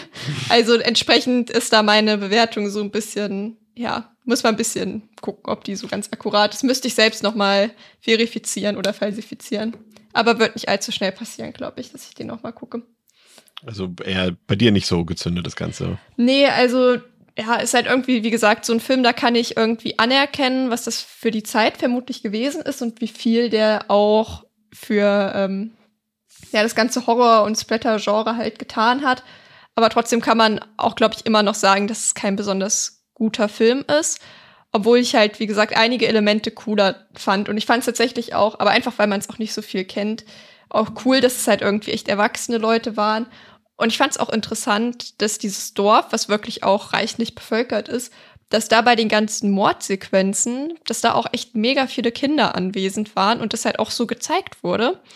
Und frage ich mich auch, wie das damals wohl angekommen ist, weil Kinder äh, ja in Horrorfilmen sind irgendwie eh noch mal so eine Sache für sich und wie das dann damals wohl gewirkt hat, dass da so eine ganze Reihe Kinder bei so einer äh, ja Schlachtung fast anwesend waren und sich gefreut haben und geklatscht haben. Also wer weiß, was die da tatsächlich gesehen haben. Hoffentlich nicht das, was wir gesehen haben. Aber ja, fand ich schon auch irgendwie, das fand ich halt wiederum irgendwie ganz interessant. Aber trotzdem war ich nicht sehr gut unterhalten von dem Film. André, du warst ein bisschen an, mehr angetan, ne? Ja, also wie gesagt, ich, ich, ich stimme Theresa schon zu. Also der, ich finde ihn auch, das ist echt boring, definitiv. Er hat echt Längen, ähm, weil der auch teilweise im Dialog nicht zum Punkt kommt und das auch alles. Also da merkt man vielleicht auch einfach, dass im, im Ursprungsstoff einfach schon wenig drin gesteckt hat. Ne? Da war die Grundidee war halt da, diese, diese, diese Geisterstadt von diesen ähm, Civil War ähm, Verstorbenen, die sich halt jetzt rächen. So und mehr haben die Remakes ja auch nicht. Und äh, da kannst du halt auch nicht so viel daraus machen. der hat halt geschichtlich nicht viel zu bieten. Von daher, da gehe ich schon mit. Der war echt schon ein bisschen boring. Ich habe dann eben diesen, natürlich trotzdem so diesen, ähm, ja, Klassiker-Status und, und Ur Ursuppen-Status ein bisschen mit reingenommen und war dann halt ein bisschen gnädiger, als es vielleicht müsste. Ich habe mir jetzt drei von fünf gegeben mal. Trotzdem bin ich auch dabei. Ich werde ihn jetzt auch sicherlich nicht in den nächsten Jahren nochmal gucken. Dafür war er auch echt zu boring. Ähm, kann aber noch sagen, nur Fun Fact, weil ich gerade eh dann schon dabei war und wie gesagt, bei Lewis eh noch äh, äh, ganz, ganz jungfräulich bin, habe ich mir dann noch den originalen Wizard of Gore angeguckt, der nur ein paar Jahre später entstanden ist. Und das ist halt genau das Gleiche. Da geht es halt um, um Magier, der heißt Montag, auch im Englischen, ähm, der halt auf, auf der Bühne ähm, Frauen tötet, aber es ist irgendwie nur eine Illusion und danach leben sie halt wieder. Das ist halt wie der Trick und alle sind alle vor Publikum eben, alle klatschen, freuen sich und dann immer ähm, quasi irgendwie nach der Vorstellung einen Tag später oder so sterben die Frauen dann wirklich so, wie er sie in der Show gekillt hat. So. Und, das, und dann kommen so Ermittler und wollen herausfinden, was da los ist. Und das ist auch alles stinklangweilig, bis eben auf diese Splatter-Szenen auf der Bühne, die auch echt, echt deftig sind, auch nochmal deutlich heftiger als bei ähm, ähm, 2000 Maniacs. Aber auch da, es ist halt ein, es ist wie ein Showcase. Ne? Du merkst halt so, es waren die, er, er, wollte halt einfach mal auf der, auf der Leinwand rumsauen damals. Es war so seine, seine neue Idee, Filme zu machen. Das hat er auch erfolgreich geschafft. Aber halt ein guter Geschichtenerzähler ist er halt nicht. Und die Schauspieler sind unterirdisch, ist richtig schlecht gespielt auch und so. Ähm, und es ist halt auch stinklangweilig so. Also deswegen, wenn man sich da ranwagt an Gordon Lewis, dann muss man, glaube ich, äh, so diese Ursuppen-Sympathie haben. Aber gute Filme so per se sind das eher, finde ich bisher, was ich jetzt gesehen habe, ähm, halt eher nicht. Und das wirkte auch, ich muss auch, muss auch sagen, es wirkte echt wie so ein Torture-Porn-Film. Vielleicht war es der allererste, den es gab, ich weiß es nicht. Müsste ich nochmal forschen. Aber es wirkte echt wie so ein Torture-Porn-Film, weil mehr hat er auch nicht zu bieten, außer diese krassen Splatter-Effekte ähm, von diesem Magier halt. Klingt fast ein bisschen nach Bloodsucking Freaks, obwohl das, glaube ich, ein bisschen. Ja, so, so in die Richtung. Frischer. Da habe ich auch nur, dran gedacht, als André das gerade erzählt hat, dachte ich auch so, irgendwie ja. habe ich das auch schon mal gesehen in einer anderen Form. genau, Bloodsucking Freaks ist nur noch, ähm, ich würde sagen, der geht ja auch so unter die Gürtellinie und macht dann halt noch sehr viel, ja, der ist noch so ein bisschen verruchter und schäbiger und so. Und ähm, Wizard of Gore ist eigentlich wie so ein, ja, ist eigentlich wie so ein Crime-Investigation-Film mit Gesplatter. So, ja, aber ja, wie gesagt, ich glaube einfach, ein guter Geschichtenerzähler war er nicht. Das merkt habe ich jetzt an den beiden Filmen schon gemerkt. Da ist immer viel, viel Gekröse und alles dazwischen ist halt so ein bisschen so, uff, ja, okay, wann geht's weiter? Von daher, das ist mein erster Eindruck von Gordon Lewis, aber wie gesagt, ich muss mir noch mehr von, von ihm mal angucken. Aber Wir machen da mal ein halt Special schon. irgendwann mal drüber. Man, man merkt es halt schon, wo es herkommt, ja bietet sich, glaube ich, an. Ja, das soll es äh, für heute auch ähm, gewesen sein. Ähm, wir hören uns in der nächsten Woche dann in, in, vollständiger Besetzung wieder. Liebe Grüße an Pascal an dieser Stelle. Äh, und dann reden wir über eine meiner spannendsten Filmneuentdeckungen der letzten Jahre, nämlich über den japanischen Film Evil Dead Trap. Und da bin ich ganz gespannt, ähm, wie ihr den findet und äh, freue mich sehr darüber, nächste Woche mit euch darüber zu reden. Und äh, ja, bis dahin, liebe Zuhörerinnen und Zuhörer, habt eine schöne Zeit, äh, schaut euch Gruselfilme an und äh, danke für eure Unterstützung, wie immer. Macht's gut. Ciao, ciao. Tschüss. Ciao.